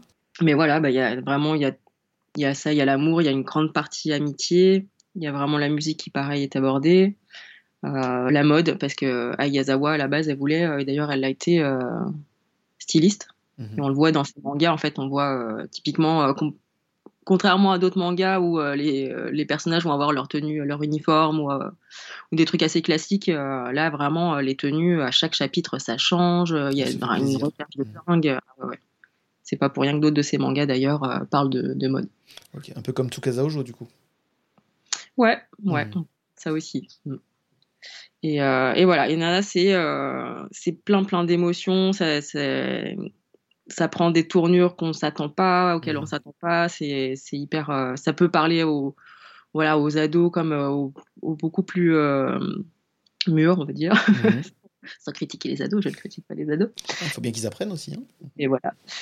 Et, euh, et ouais, c'est pour tous ces thèmes-là, euh, c'est pour moi une. Et pourtant, voilà, c'est effectivement, euh, même si elle n'est pas terminée, c'est une œuvre que je conseille toujours. Et Mhm. d'ailleurs, même en librairie, elle se vend toujours, alors que j'en ai parlé avec plusieurs libraires qui, qui préviennent bien les, les personnes en disant Mais c'est pas fini, c'est pas terminé. Mais Faudra vous faire à l'idée. Mhm. tellement bien, ouais, ouais, c'est tellement bien. Et ça nous laisse en plus sur un suspense de dingue. Enfin, il Mhm. doit euh, pff, je sais pas, deux, deux, trois tomes maximum avant que la fin, euh, pour la fin. Enfin, Mhm. vraiment, on y était, quoi. Et est-ce qu'elle a fait d'autres œuvres, cette autrice? Alors, malheureusement, pas assez, du coup. Mhm. Les plus connus en France, je pense, c'est euh, Paradise Kiss et Gokinjo. Mhm. Et euh, aussi euh, Je ne suis pas un ange. Dans l'ordre, c'est Je ne suis pas un ange. Alors, il y en a eu d'autres hein, juste avant, mais Mhm. On va dire en gros, euh, c'est Je ne suis pas un ange, Gokinjo, Paradise Kiss. Mhm. Et pour moi, a été fait. euh, Paradise Kiss a été fait en même temps, il me semble, si je dis pas de bêtises. Tu m'étonnes qu'elle ait fait un burn-out si elle a fait deux mangas en même temps. Ouais, alors les autres étaient plus courts, Mhm. mais euh, et, euh, et en fait, ce que j'aime bien aussi, alors moi j'adore ça, c'est quand il y a plein de, bon c'est du fan service, hein, mais quand il y a de, euh, sais, de petites apparitions de personnages de manga antérieurs qui, qui viennent, Mhm, c'est même sympa. Mhm. pas beaucoup, elle faisait ça. Et euh, Paradise Kiss, c'est la suite de Gokinjo, en fait. Gokinjo, ça raconte, euh, c'est c'est une, une histoire de. Surtout centrée sur euh, un personnage qui s'appelle Mikako, donc qui va entrer en école de, pareil, de styliste, et, et avec toute sa bande de potes, et comment il s'évolue dans ce, dans ce monde-là, dans cette école. Et Paradise Kiss, c'est la suite, avec euh, les petits, certains en tout cas qui sont euh, petits frères, petites sœurs Mhm. Avec pareil une histoire euh, beaucoup plus adulte, on va dire aussi. Donc là, pareil, les mêmes thèmes, euh, entre guillemets, enfin, le consentement, euh, l'attachement, euh, l'amitié, l'amour, le viol. Enfin, vraiment ce thème-là, je pense qu'il revient aussi dans son, quand même dans son œuvre. J'espère marqué. Mhm. Mais ouais, ouais, c'est et pareil encore une fois, c'est ça parle, ça peut parler à tout le monde. C'est c'est drôle, c'est beau, c'est c'est plus profond qu'on pourrait le penser. Et, euh, ouais.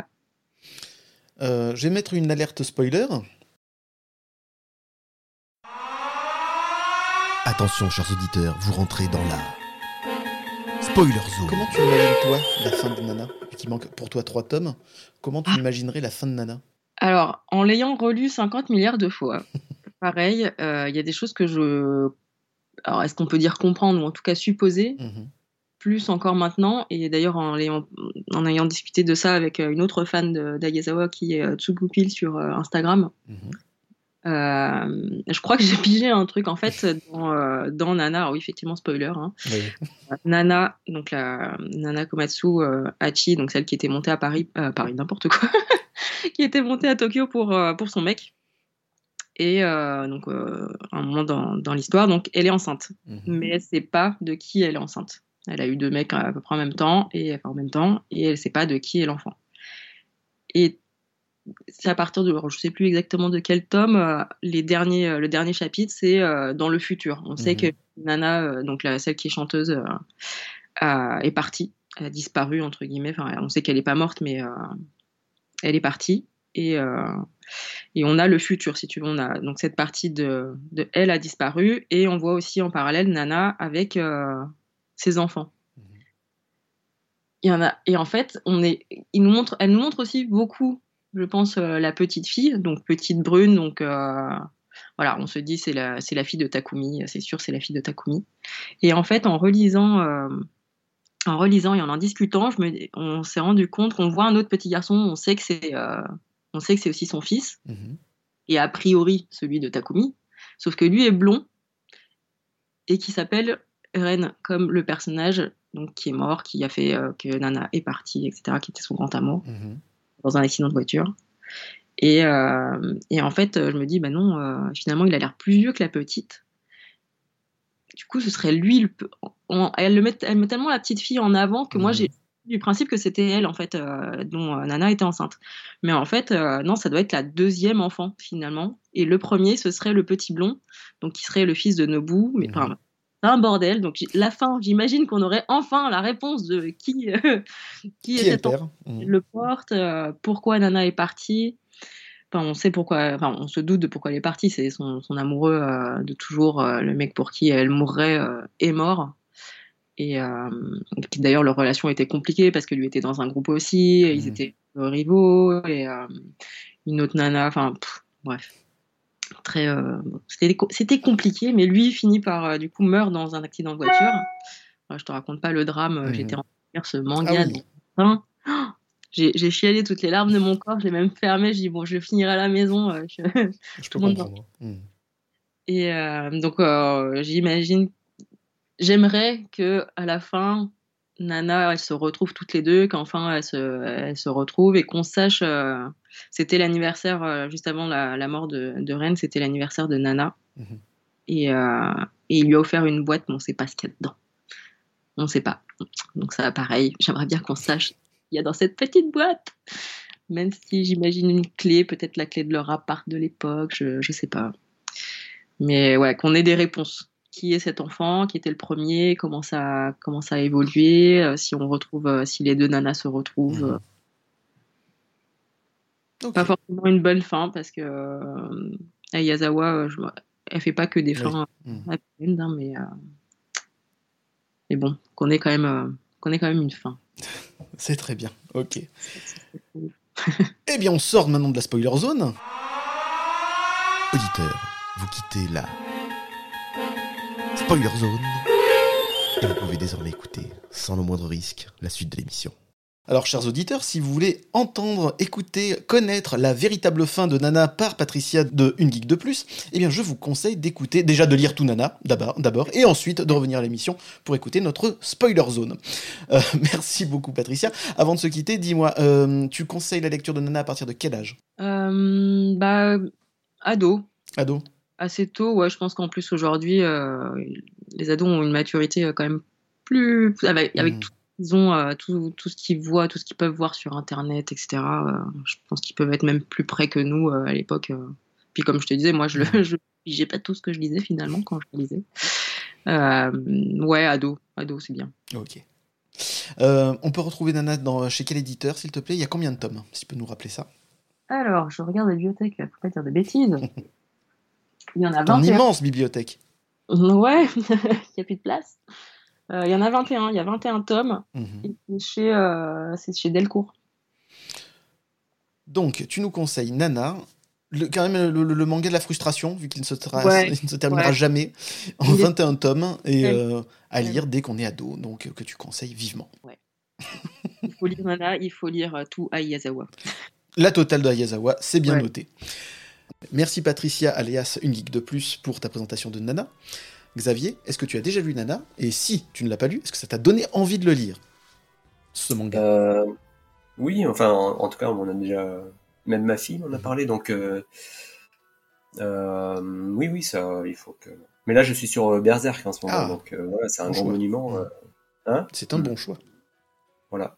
Et donc, une chose à la fois.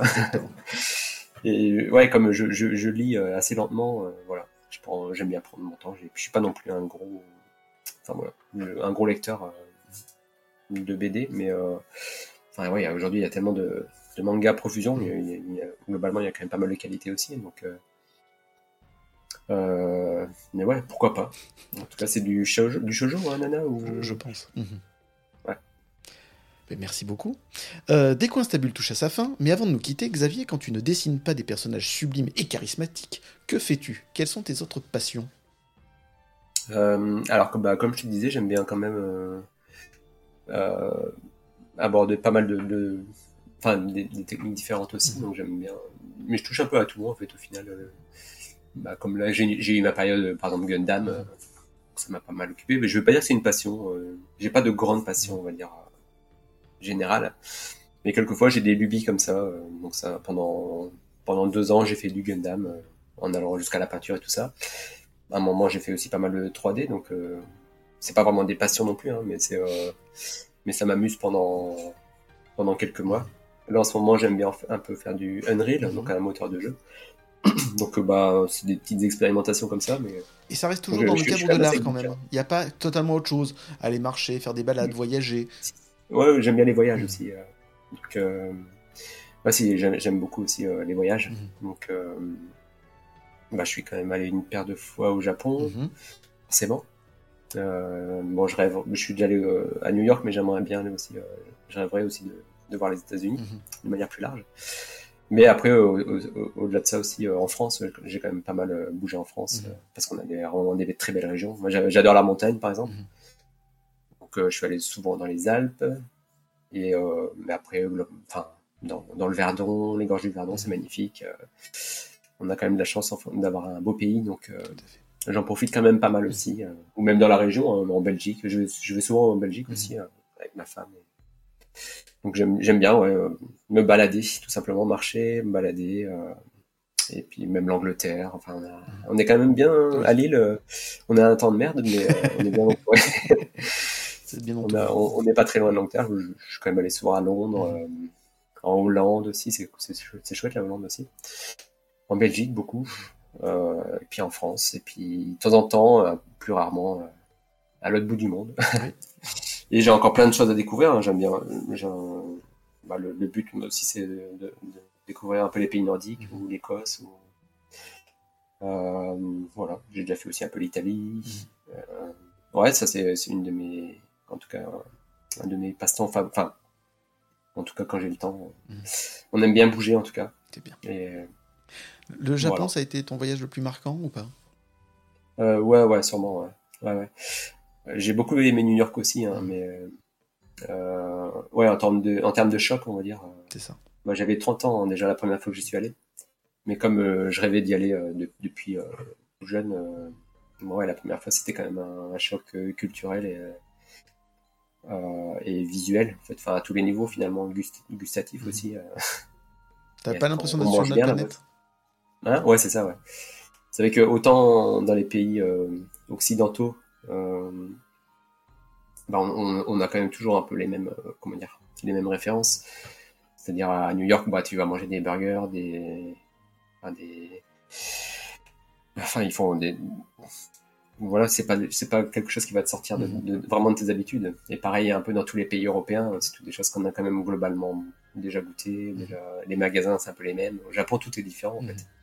Même au niveau des culturels, enfin, les, les gens, ils sont, ils, ils sont un peu sur une autre planète aussi. hein. C'est vrai que c'est ça, on a l'impression de débarquer sur notre planète.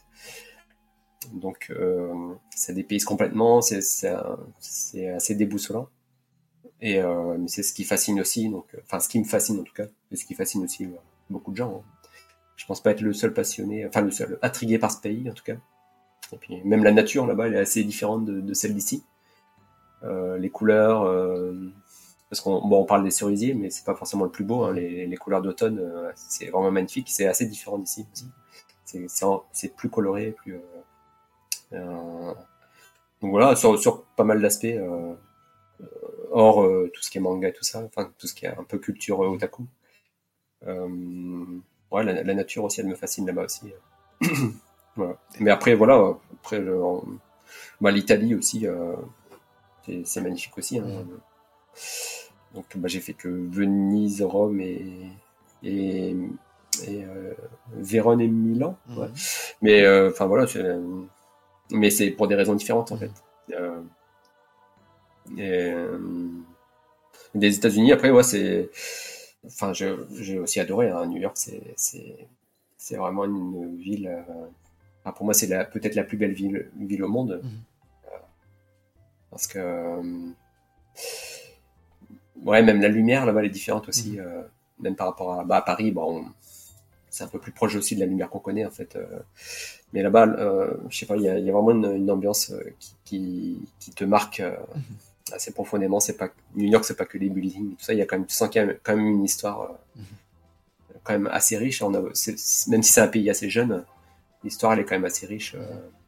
Enfin, en tout cas de la ville de New York, il y a eu quand même beaucoup de il y a quand même une histoire quand même assez intéressante et ça se ressent dans l'architecture euh, parce que tu as, as, autant des buildings bah, très récents que des, des, trucs qui ont beaucoup de cachets qui ont enfin, voilà c'est vraiment une, ville que j'adore aussi euh... enfin, j'y suis allé que deux, deux fois c'est déjà pas mal mhm.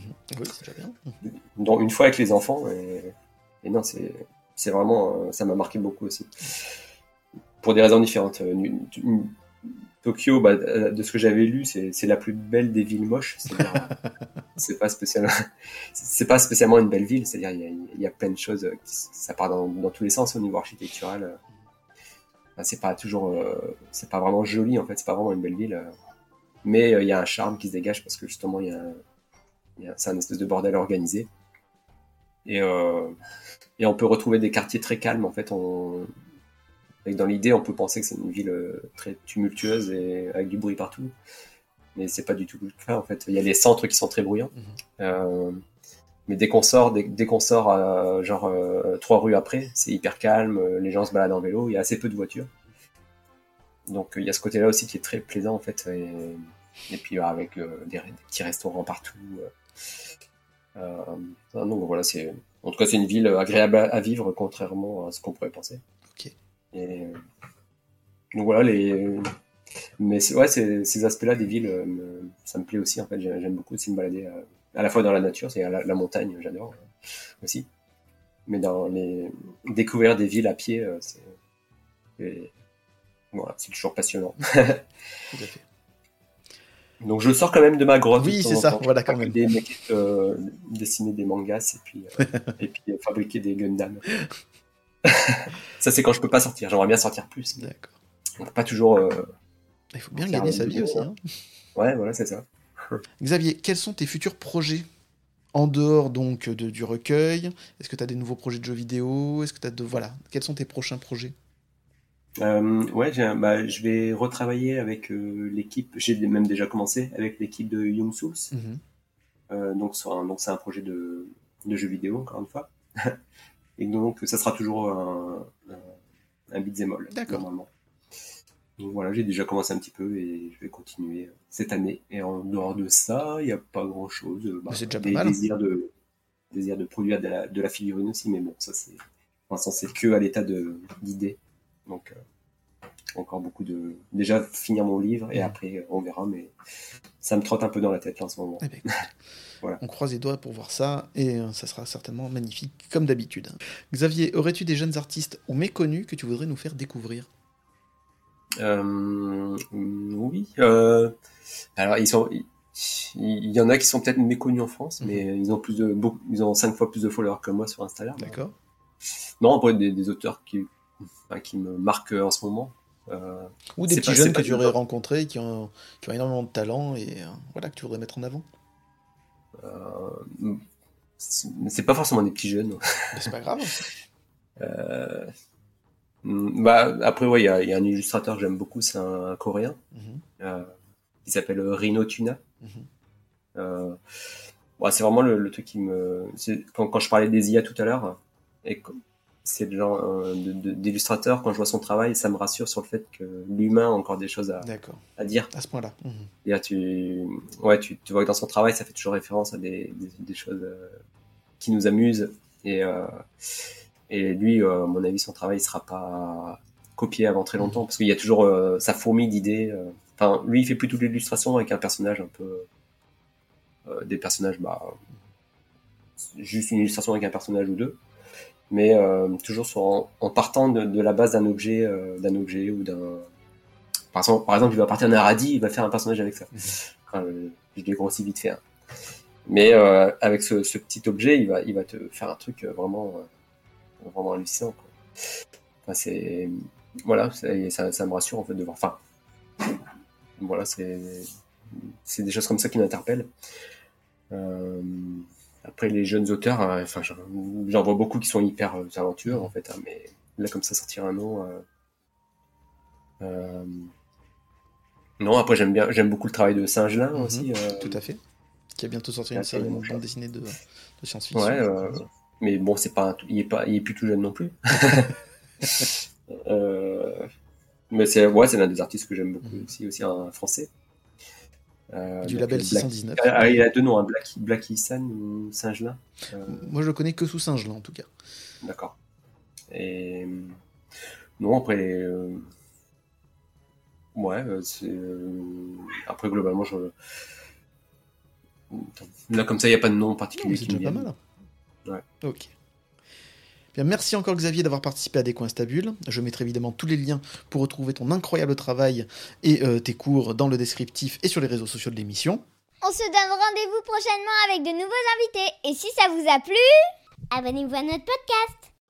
L'émission est disponible sur votre plateforme de podcast favorite. N'hésitez pas à laisser des commentaires, des étoiles, ça fait toujours plaisir et ça permettra de donner plus de visibilité à l'émission. Ne euh, soyez pas non plus timide et venez discuter de votre passion pour le 9e art et l'animation sur le Discord et les réseaux sociaux de l'émission. Tous les liens seront eux aussi dans le descriptif du podcast. Décoinstabule est une production T31 Prod, c'est-à-dire moi.